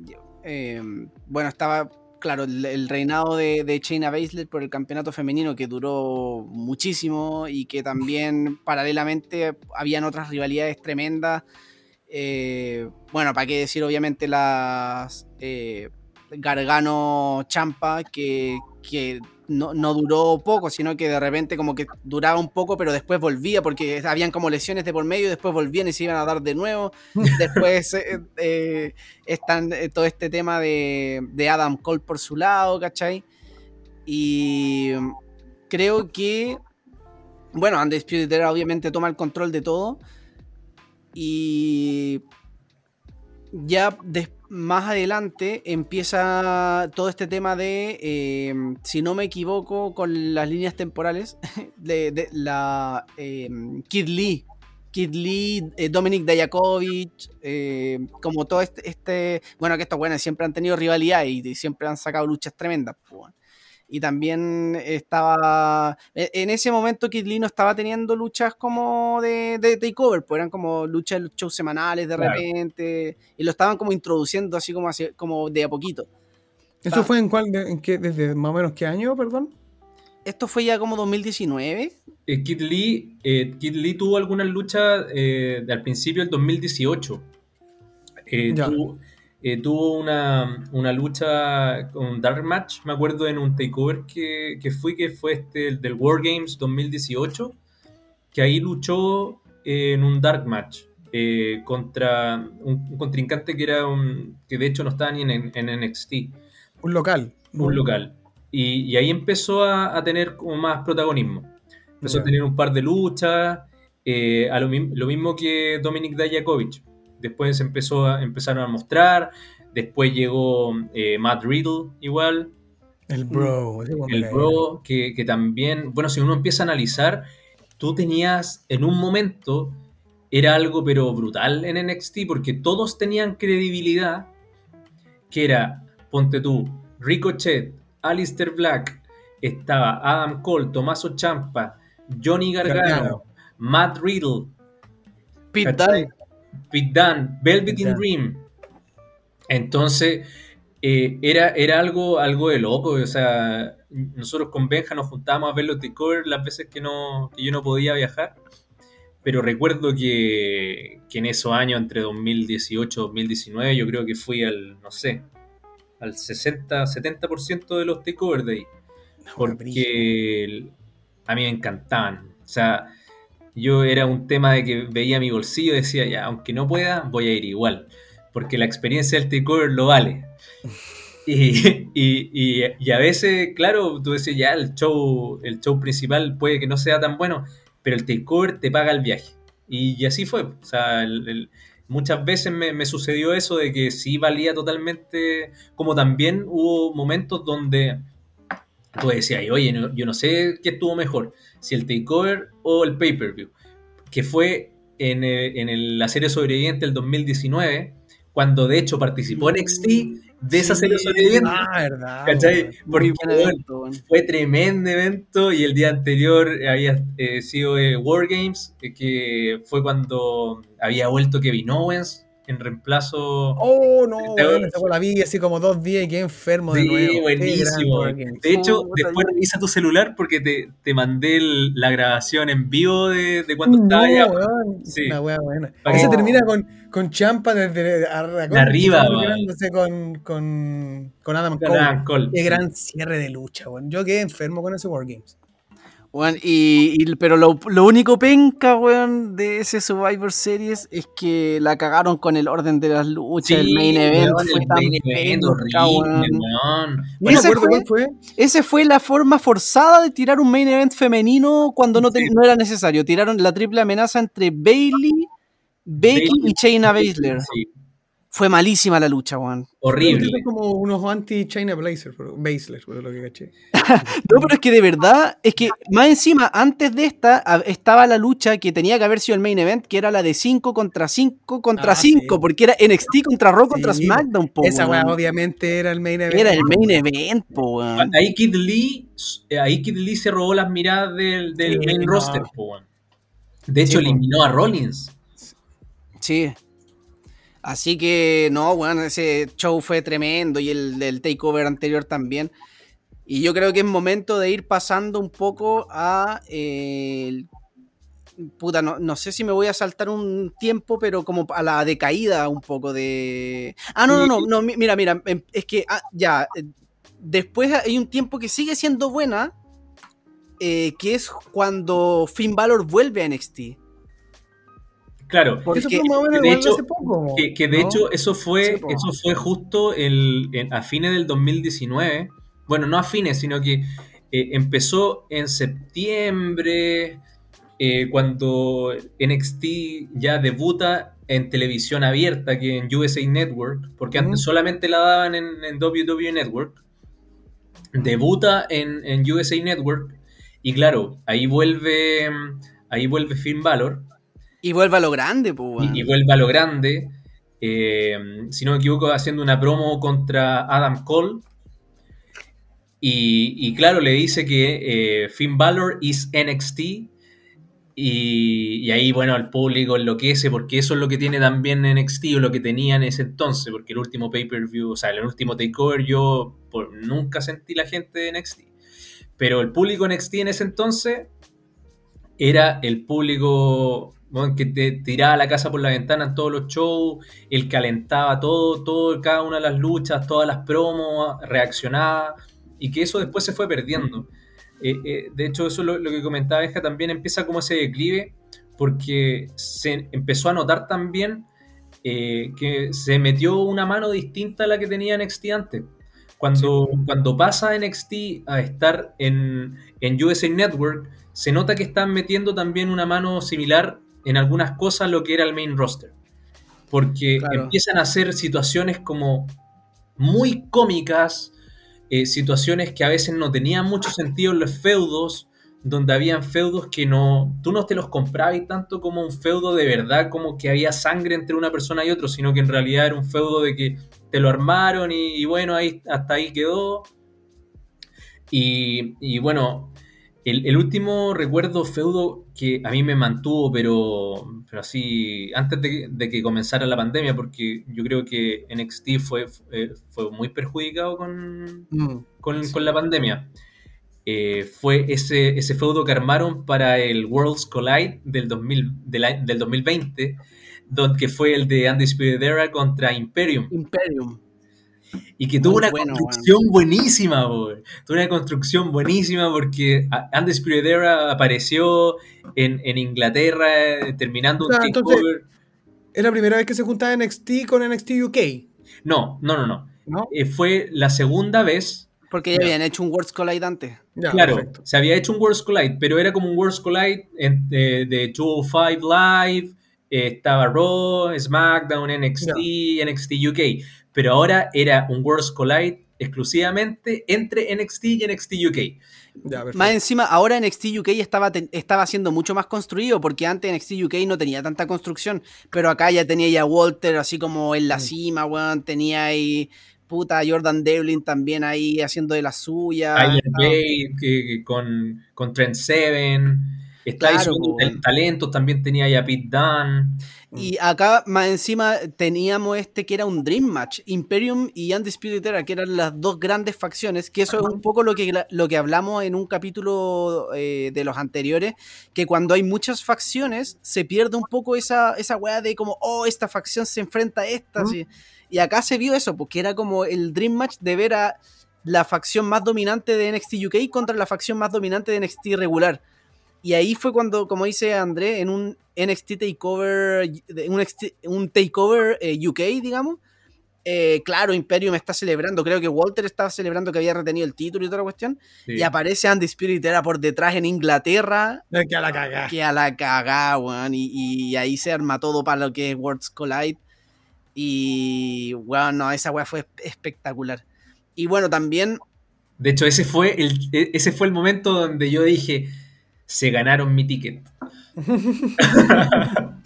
Dame mi dinero. Sí. Bueno, y también de repente eh, por ahí eh, teníamos el otro, otras cosas que a mí también me, empezaron a dejar loco, pero que no, por desgracia no duró tanto, que fue el heel turn de Finn Balor contra Undisputed Era. Cuando le ponen la chilena. O, sea, no, no contra Undisputed perdón, cuando le contra eh, fue contra igual, no, contra quién fue? contra Gargano que le mandó la, la, Le pone ¿Verdad que le pene la pelequica a Gargano? Sí, pues, y esa weá fue la raja, pues, weón. Y ahí eh, se, le ofrecieron unirse a Undisputed Era, pero lo rechazó y toda la weá. Y ahí para mí hubo un, error de NXT, porque para mí Finn Balor era heel, pues, weón. Y después como que lo empezaron a transformar de poquito de nuevo a face. Y para mí tuvo que haber seguido heel por un buen mm. tiempo. Y la weá es que eh, de ahí también se empiezan a armar unas rivalidades súper buenas. Eh, estaba por ahí entre medio Adam Cole, Finn Balor. Eh, de hecho, nos saltamos la rivalidad de Johnny Gargano y Adam Cole, que también fue a toda raja, weón. Pero bueno. Fue tremenda, fue tremenda. Esa fue la raja, Fue una trilogía. Yo, yo creo que luchísticamente fue la mejor, la mejor rivalidad de la historia de NXT. Luchísticamente. Es que son dos weones que dan espectáculos y que son visualmente, weón, hacen, se manejan en el ring con movidas, o sea, las movidas que manejan las ejecutan como muy, limpias, muy bonitas. Tienen muy buena química, weón. Claro, y estéticamente es bonita en, ese sentido, te llama mucho la atención. Y eran clásicos, pues, si tú veis la duración de las luchas y duran como 40 minutos, pues, Entonces, eh, y más encima nosotros, bueno, nosotros lo comentamos en un capítulo anterior cuando hablamos de los viajes de a WrestleMania, cuando nosotros fuimos a ver la primera lucha de ellos dos en el Takeover New York que habíamos visto los videos de las historias de los dos y obviamente después ahí Gargano gana y la weá, después la revancha gana Adam Cole, toda la mierda. Bueno, también se especulaba que Johnny Gargano iba a subir al main roster, después se queda en NXT y después empezó a pasar el tiempo hasta que vi creo que una de las últimas de, los gran, de los últimos grandes momentos de NXT que, que estaba loco, que era como el en un show semanal, un Fatal Four Way Iron Man. Eh, no sé si te acordáis. Tomaso Champa. Sí, está Tomaso Champa, Adam Cole, Johnny Gargano, Johnny Gargano y Finn Balor. Y Finn Balor. y el que ganaba esa lucha tenía la oportunidad titular, contra Kid Lee, si no me equivoco. O sea, se arma esa lucha que no era por ningún título, pero con una estipulación específica, que era... Eh, no, pues de hecho, esa lucha... E, esa, esa, lucha, eh, si no me equivoco, esa lucha se dio después de que el título de NXT quedó vacante. Ah, porque Kid Lee lo dejó vacante. No, no, no, no, Kid Lee dejó vacante el título norteamericano. Sí, sí. Y después perdió el título mundial contra Karrion Cross. Y Karrion Cross se lesionó en esa lucha. Entonces, eh, como no había campeón, dijeron ya, los, que, los cuatro que van a competir en la, Fatal Four Way Ironman Match eh, va a ser eh, bueno, los cuatro que mencionó el Benja, y el que ganaba iba a ser campeón. Ah, al tiro, directamente. Sí, directamente. Lo que sucedió ahí fue que el, este fue un capítulo especial, sino que hubo un día martes. Y NXT lo, lo daban los miércoles. Entonces quedaron empatados Finn Balor y Adam Cole. Sí, Y para definirlo, hicieron el show que se llamaba el NXT Super Tuesday 2. Y ahí luchó eh, mano a mano Finn Balor contra Adam Cole y terminó ganando el título nuevamente Finn Balor. Finn Balor. Claro. Y de ahí, bueno, tuvo todo su reinado Finn Balor, que era todo el tema de la pandemia. Claro. Hasta, hasta hoy en día que, bueno, lo perdió contra Karrion Cross en, el show que no, pasó hace tanto tiempo. Pero eh, en, ese tiempo, desde que empezó la pandemia, fue para mí el declive. De hecho, si tú me preguntas, si tú me preguntas hoy en día, eh, yo no sé si eh, tuviese, por ejemplo, un, dependiendo del takeover, pero si tuviese un takeover y me pusieran un show especial de, de AEW, yo me estaría tirando a lo mejor más a ver un show de AEW en vivo que un takeover, si fuese en el mismo día, por cómo yo siento que está NXT hoy en día. Porque, no, porque siento que no me engancha de la forma que me estaba enganchando antes. Mm. Y bien lo decía Benja, el tema de la pandemia afectó mucho, porque el público era el 50% de, de NXT. Y ahora que ni siquiera te están enganchando en las historias, porque según yo, falta un, tema como de construcción, de darle una credibilidad real a algún luchador. Por ejemplo, yo ahora veo NXT y yo no, no veo algún luchador que te pueda decir este va a ser la próxima superestrella mm. de, de NXT o que le va a ir bien en el main roster. No, no veo ninguno. O sea, de los nuevos me refiero. No me refiero a Cole ni a Johnny Gargano, no. Sino que por ejemplo, yo, yo siempre he tenido la idea de que el próximo estilo John Cena va a ser eh, Theory, o sea, Austin Theory. Porque para mí él sí es el prototipo de que tiene buen look, mm. lucha bien, tiene buen micrófono y fue un buen campeón de Evolve. Bueno, a los que no han visto, pero él fue, fue harto tiempo campeón de Evolve y tuvo un buen, buen reinado igual. Em, yo creo que él es como el, que yo, podría ver que, que, pueda triunfar en el main roster. Em, pero hoy en día creo que la carencia que tiene NXT es que ya no te envuelven los feudos como te envolvía antes. O sea, ese feudo que fue Adam Cole con Kyle O'Reilly, encontré que lo armaron bien. Y sí me dieron ganas de ver esa lucha. Pero no recuerdo otra construcción que tengan buena en pandemia. Yo creo que Cameron Grimes con, con LA, Knight, que fue como la que construyeron. Estuvo entretenido, estuvo, está entretenido ese feudo igual. Entretenido, claro, pero no es como una guay que tú digas, ¡guau! Se viene claro. Lo mismo que pasó, por ejemplo, en el Fatal Five Way, que, que si bien no hay una construcción que digamos oh, weón, está muy interesante esto que están contando, sino que era interesante verlo por el calibre de weones que iban a participar en la lucha. Tú sabías que iba a ser bueno, pero no es la culminación de algo así como, oye, claro. yo, yo, mira, estoy siguiendo este feudo que lleva seis meses y yo quiero terminar de verlo y voy a pagar mi entrada por ir a verlo porque eh, ese feudo yo no lo voy a ver en ninguna otra parte más porque, mm. no sé, no lo veía hace años, qué sé yo. ¿Cachai? Claro, yo igual tengo, por ejemplo, eh, unos al alcances ahí de, qué es lo que está pasando con NXT ahora. Bueno, obviamente todo se resume también a historias y también a falta de público. Pero ¿qué es lo que pasa? Bueno, obviamente eh, son varios factores, pero uno de estos factores es que se, piensa en, una, en un feudo para terminarlo en un takeover y ya piensan en un siguiente feudo para el otro takeover y después ya piensan en un... ¿Cachai? Que como que tú pensáis tú pensáis en el 2018, pensáis, Juan, del 2018 fue Gargano con Champa. El 2019 fue Adam Cole con Johnny Gargano. Y tú pensáis en la rivalidad del año, pues, porque fue una rivalidad que, de verdad duraba y tenía intensidad. Y ahora, por ejemplo, yo, a mí lo que me decepcionó de Kyle O'Reilly con Adam Cole es que la lucha yo la encontré muy buena, pero yo sentía que tenía que seguir la rivalidad. Y eso era lo que comentábamos también hace un tiempo, de que para mí Kyle O'Reilly no tenía que ir ahora por el título contra Carrion Cross, ¿cachai? Tenía que seguir con Adam Cole. Y de hecho, por mí que hubiesen seguido incluso con los otros participantes del Undisputed Era, como Bobby Fitch y Roderick Strong. Pero como que ya no hay esas historias que duren tanto y que te, te llamen la atención. Claro. Porque, ¿qué es lo que pasa? NXT siempre ha tenido algo que le juega en contra, pero que siempre ha pasado desapercibido por lo bueno que eran los shows. Y es que siempre ha sido muy predecible.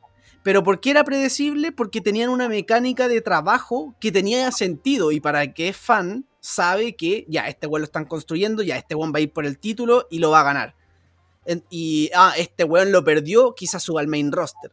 Entonces, siempre, NXT en general siempre fue muy predecible. De hecho, si, si o no sé, pues si ahora que estamos con el tema de hacer predicciones, de repente hacemos predicciones para los shows y, y son cinco luchas, pues lo más probable es que la chuntemos las cinco. Y siempre ha sido así. El problema es que ahora se queda en lo predecible, pero ya pero, pero sobresale mucho también porque no hay buenas historias. Y solamente se concentran en la historia por el campeonato mundial, que tampoco es la gran cosa. Y las otras historias tampoco son buenas. O sea, como lo que hablamos la otra vez. de que la, rivalidad por el campeonato en pareja era como, mm, nosotros somos los campeones, tú quieres los campeonatos, ven a buscarlos. Y es como, ya, pues, pero algo más, antes no sé, pues, weón, que, este weón se ganaba la oportunidad, que la traición, que se robaban los campeonatos, que de repente intervenían en las luchas y en los backstage pasaban cosas. Mm. Puta, no sé. Bueno, en verdad esa es como una opinión general. Obviamente hay muchos factores que también es el público. Yo no sé, Andrés, si opináis lo mismo o estoy puro. No, mira, el, eh, te encuentro bastante sentido con lo que tú dices, porque había una línea, una línea coherente entre eh, las estrellas que estaban formando.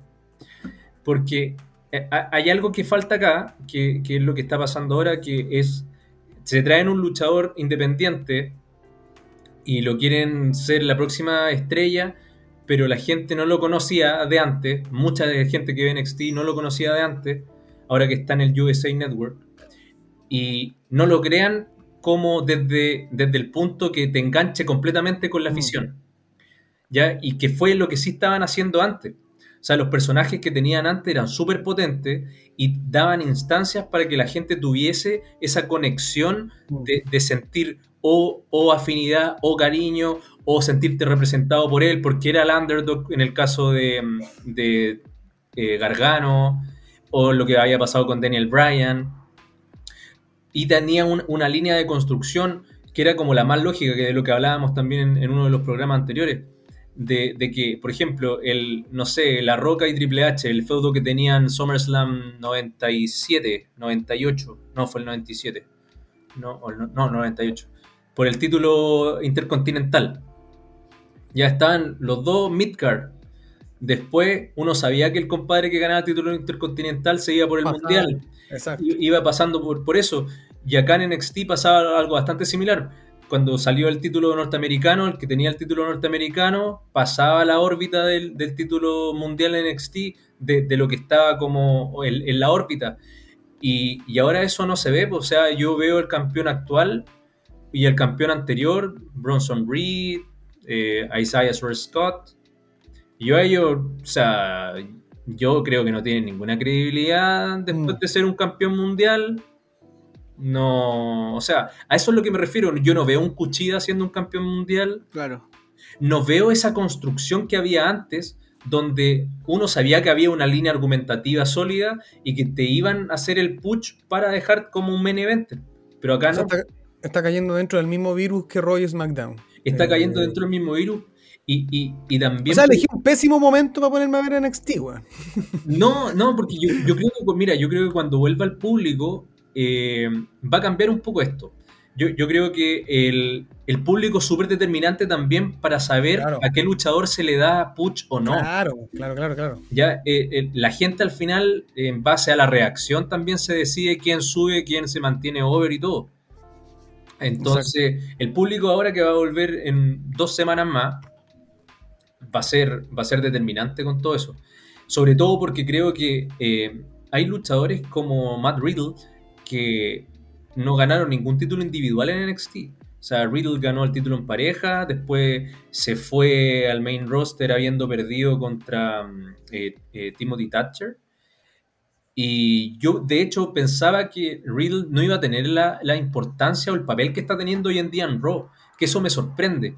Cuando yo vi que hicieron el draft de, de pasarlo de SmackDown a Raw, yo pensaba que no iba a tener el, e, esa, esa, como presencia en pantalla que está teniendo. Y ha tenido un enganche súper bueno con la gente.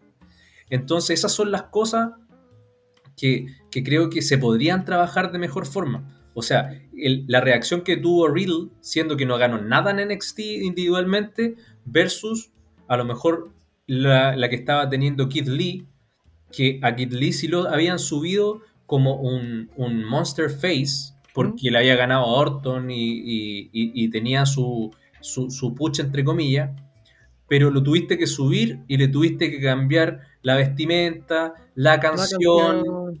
Entonces, ¿por qué si algo que ya te estaba funcionando antes, no lo pruebas con el público? ¿Ah? ¿Por qué si estáis en pandemia, estáis, o sea, no, no, no encuentro mucho el sentido de, por qué hacer esos cambios sin haberlo probado con un público real, sino que con algo, con algo ficticio, entre comillas, del público virtual. Una cosa que nos tiene acostumbrada a la WWE de repente. Sí, cambiar los nombres. Lo mismo Matt Riddle a Riddle. O sea, yo encontraba que sonaba mejor Matt Riddle, pero, pero bueno, o sea, cada uno con, sus temas, será un tema de marketing, qué sé yo. Eh, pero sí me pasa eso con NXT. Siento que la construcción que están haciendo de los talentos hoy en día eh, no me dan ganas de ver quién va a ser ese campeón mundial que me están construyendo porque no veo a ninguno con ese prototipo. No, y aparte que otra cosa que me pasa a mí es que si yo veo el roster de NXT, yo no, como que el, como yo como público, no empatizo con nadie. O sea, quizás un poco con Kyle O'Reilly y con Cameron Grimes, pero Cameron Grimes dejémoslo aparte porque es como la parte más cómica. Pero eh, yo antes, por ejemplo, a mí como que me dolía si Gargano estaba a punto de alcanzar el título y no lo lograba. Ahora, si alguien va a lograr el título y no lo alcanza, como que me da lo mismo. Es como, ah, ya perdió, ¿cachai? Como que en verdad no... logrado es lo que dice el Andrés, como esa, ese junte con, con esa, esa conexión, pues, claro. Claro. Entonces, y bueno, ahí también hay otros temas con, con, cómo se van concentrando las historias también. También el exceso de, de repente de cosas más cómicas. Eh, y también el, tema de, de cómo se van concentrando de, de, repente mucho en una cosa y después dejando de lado otras, cuando antes quizás era como toda la historia la, la trabajaban por su parte. Y además, eh, antes pasaba mucho. Ahora igual pasa, pero en menos proporción que cuando tú te perdías un capítulo semanal de NXT y te, te perdías de harto, ¿cachai? Claro. Ahora tú te perdí un capítulo semanal de NXT y pasa piola. A menos que sea como algo como lo que pasó ahora, que fue que Isaiah Scott le quitó el título a, a, Bronson, Reed. O de repente una que otra cosa, como Samoa Joe siendo el general manager y, y, como ese tipo de cosas que antes eran mucho más seguido que, que, pasaban cosas que era como, weón, no puedo creer que NXT hizo esta weá en este show. Y es como, puta la weá, me lo perdí, weón, me comí el spoiler, weón, ya lo voy a ver ahora. Así como...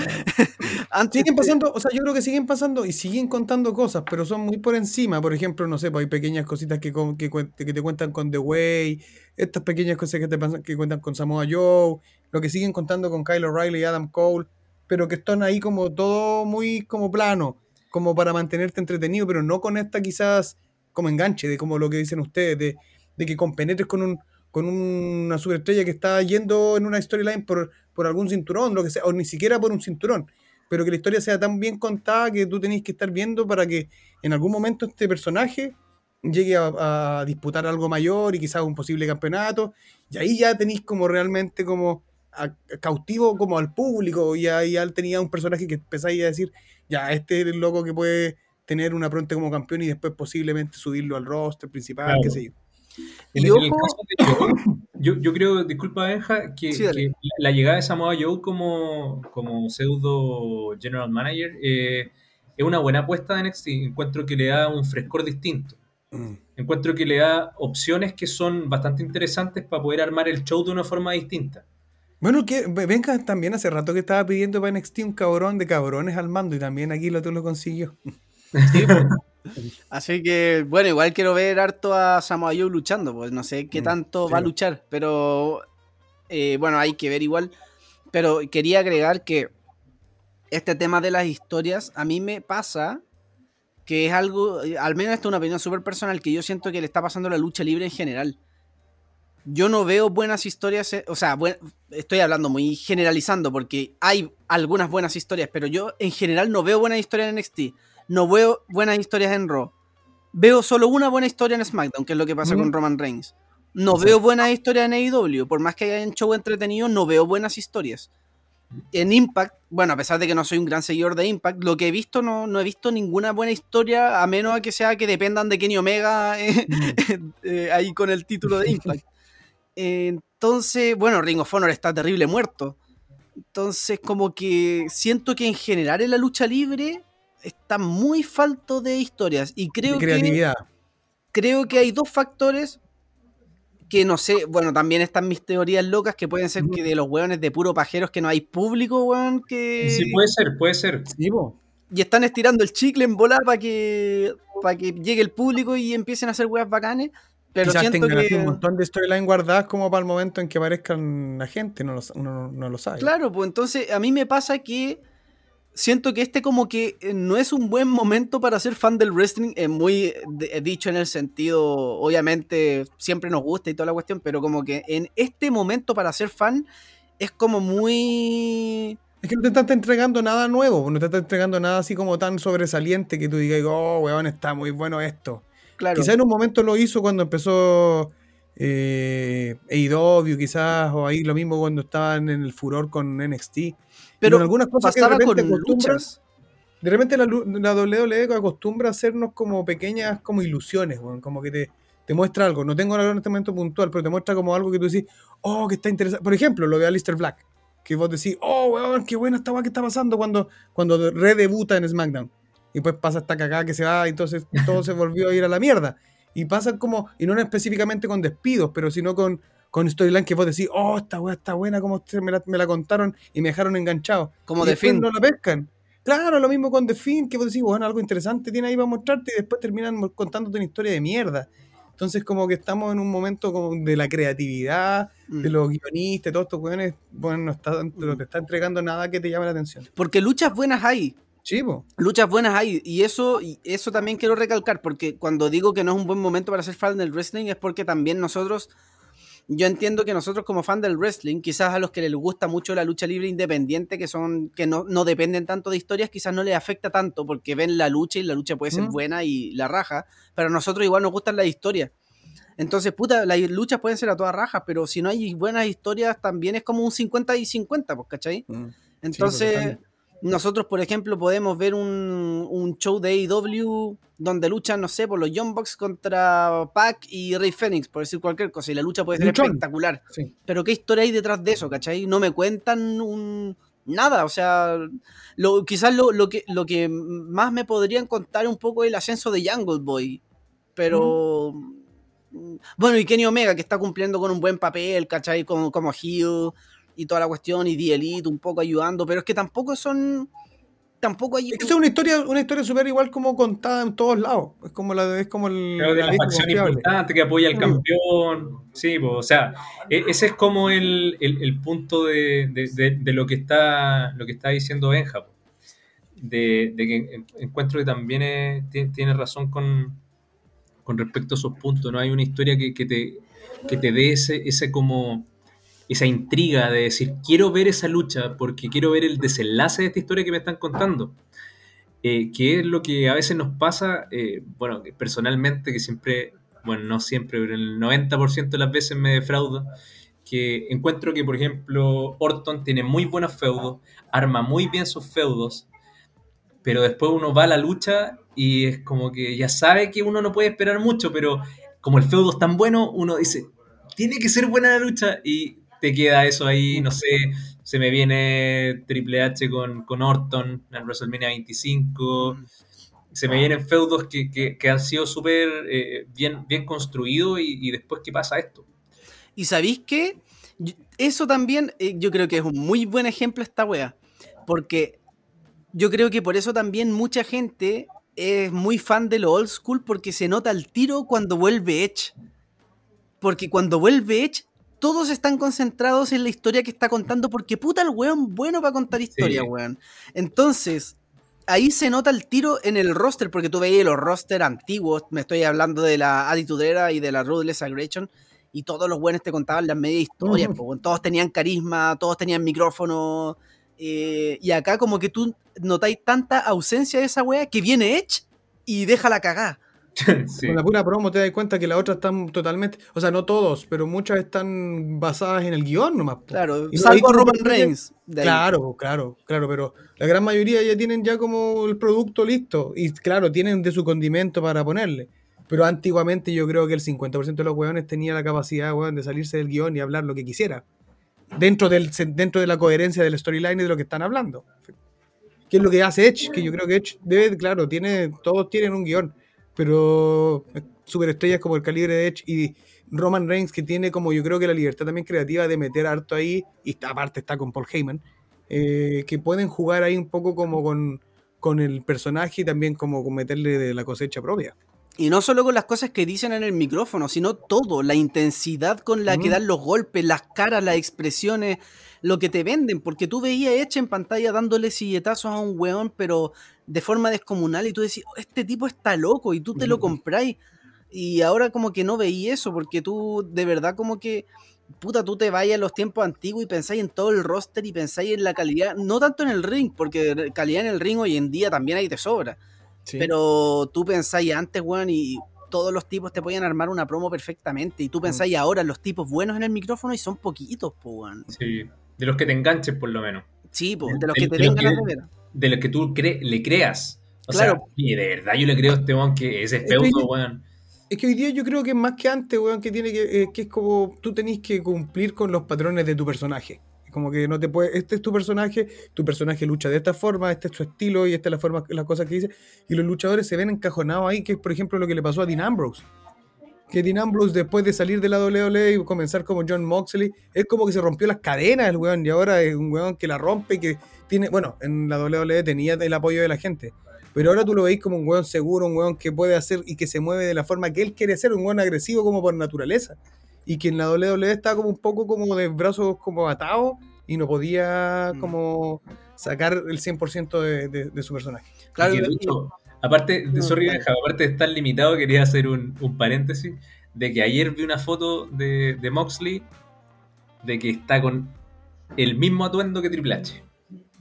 ¿Anda calvo? Calvo y con barba. Ah, el pesado. No, pero es que. Además, por ejemplo. eh, claro, porque si nos vamos, por ejemplo. Me est- estoy pensando en el caso de, de Drew McIntyre, que es como lo que WWE estaba pensando como la próxima cara. Y el weón es muy bueno, el weón es muy atlético, ¿cachai? El weón tiene un físico como súper, como muy prototipo, lo que le puede gustar a Vince, ¿cachai? Es como muy, el weón, todo lo que queráis. Pero el weón con el micrófono es muy fome, pues weón. Y No te antes... encuentro tan malo, weón. O sea, es que que- digo fome, no, no porque. Digo fome porque, weón, no me pasa nada cuando lo escucho, ¿cachai? No, no. No es como, ¡ay, qué desagradable va a hablar este weón! No, no a ese Mm. nivel. Es porque de verdad no me provoca nada, ¿cachai? No, entonces siento que. Antes esa weá había por montones, weón. Hasta los mismos. Hasta X-Pac, que ni siquiera era un main eventer, tenía un carisma a la raja, pues, weón. Eh, El señor Al Snow. Trasero, Road Al Snow me cantaba a mí, weón. Estaba loquito. hasta el mismo Scotty to Hotty, po, weón. ¿Cachai? Entonces, que quizás no te iba a agarrar el micrófono y hacer la- una promo así como a, los Stone Cold, pero el weón te entretenía igual. Y, y Te hacía un gusanito y te dejaba loco. claro, entonces, puta. y- Hasta los weones main eventers ahora se caen en esa weá como Drew McIntyre y, y, y Lashley también se salva por MVP en ese, en ese parte, pues, ¿cachai? Y bueno, los que, como digo, los que se salvan en el micrófono son poquitos. Por Roman Reigns, que creo que antes en el micrófono era un cero a la izquierda, pero ahora como Mm. heel, con toda esta cosa del jefe tribal, lo está haciendo la raja. Bueno, tiene a Paul Heyman también. Pero Y tenía también que, a weones que lo hacen increíble, que por ejemplo Kevin Owens, que yo encuentro que ese weón... Kevin Owens lo hace la raja, po, weón. La rompe. AJ Styles, AJ Styles lo hace muy bacán también. po. Sami Zayn lo hace muy bien. Pero son poquitos, pues, weón. Ni siquiera Cesaro, que con el dolor de mi alma, el que me gusta mucho, weón, no, no, Sí, yo tampoco le compro mucho a Cesaro. O sea, a mí Sí. me encanta. De verdad que es mi favorito. De verdad que es mi favorito.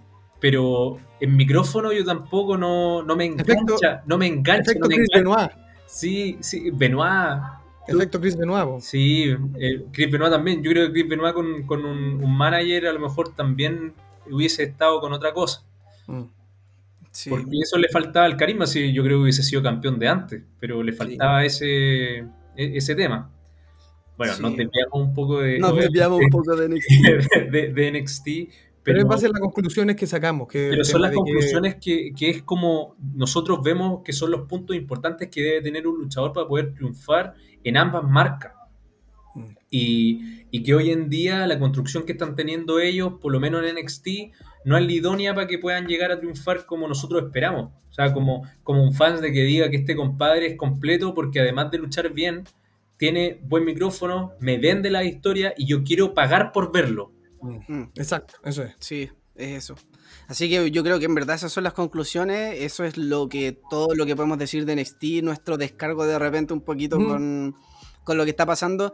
Que ojo, NXT ahora no es que esté dando un producto eh, malo, es que comparación con el NXT de antes está en un nivel muy por debajo, pero ahora nosotros vemos en- semanalmente NXT, igual nos entretenemos con los shows, hay buenas luchas, ¿cachai? Pero sí carece de muchas cosas que tenía antes.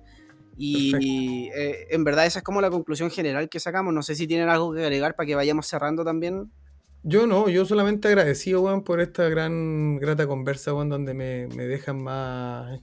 Con, buenas tareas, como porque de verdad me dan ganas de ver luchas que, de las cuales hablamos, por ejemplo, conocer y revivir un poco más de la rivalidad entre Champa y Gargano, que para mí, eh, por lo que me contaron y bueno, por lo que uno también sabe y lo que va leyendo, es una de las grandes rivalidades de NXT. Eh, Adam Cole con Gargano también, todo lo que el Undisputed era y, y estos momentos claves que generan eh, lo que es hoy y lo que ha sido y lo que será también NXT en, en lo que es la historia de la lucha. Así que gracias, porque a mí, para mí, yo muy agradecido por, por- por esta conversa. Oye, ¿quién sabe si. ¿Quién sabe si después NXT vuelve a repuntar? Porque NXT también pasó antes por un momento que iba bajando. Me acuerdo cuando Bobby Roode era campeón. Ahí un, un tiempo que yo decía, pucha, como que igual no me está convenciendo tanto. Y después se fueron para arriba. ¿Quién sabe si. Veamos, esperemos, pues esperemos que sí sea. Cuando vuelva Ojalá, el público vamos a ver la, la realidad. Sí, pues bueno, claro que sí. Así que eso, pues, cabrón. Oye, un gusto, ¿ah? un gusto de, estar compartiendo, que se, me haya caído un par de minutos internet, pero eh, un gusto de nuevo estar eh, comunicándonos, conversando esto que nos apasiona tanto. Y, bueno, agradecerle obviamente el tiempo y, este tema de NXT. Yo podría estar muchos capítulos hablando de NXT porque eh, ese- esa época que les comentaba entre el 2017, mediados del 2017 y, y principio de 2020 para mí fue otra cosa. Así que la, llevo, la voy a llevar siempre en mi corazón. Y bueno, poder eh, hablarla acá y tú, Xavi, obviamente, si tienes al- alguna lucha que, que te recomiendo, te puedo recomendar millones. Así que ahí tenía el WhatsApp, me, me preguntas y vamos conversando. Bacán. Así que Y además, po- Yo, Ah, yo último quiero agregar una pequeña cosa, porque este capítulo va a estar arriba después de que, bueno, eh, obviamente que pase este día. Y me gustaría igual saludar a un Jover que en ese momento, cuando este capítulo está arriba, va a estar eh, de natalicio o ya habrá cumplido años. Así que, don Andrés, felicidades, feliz cumpleaños. Está en cumpleaños en, una- en unos minutos más. Así que Muchas felicidades, gracias. Muchas gracias. No te lo esperaba, ¿ah? No te lo No me lo esperaba. esperaba. De hecho, no, no tengo los pañuelos acá, no los traje. no, muchas gracias, Sí. de verdad, de, de corazón. es De una promo, po, weón. No, ¿cachai, no? No te lo viste venir.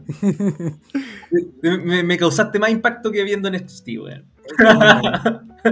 Bueno, re- repito las palabras de don Xavi Aliste Black, así que esperamos que nuestro Jover, don Andrés, tenga un excelente cumpleaños. Sí, Así que, bueno, con eso nos vamos despidiendo para ya en una próxima oportunidad hablar de otro tema. También podríamos hacer incluso esto, esto mismo en algún momento de AEW. sí, sí, Si todo, queda menos todo- tiempo igual incluso. Sí, sí, se vienen buenos temas, se vienen buenas cosas, están haciendo weas bacanas, así que muy bacán. Muchas gracias, cabros, por, por esta, por esta junta. Gracias por escucharnos, chicos, y nos estamos encontrando nuevamente. Así será. Hasta la próxima, Jovers. Hasta la próxima. Chao.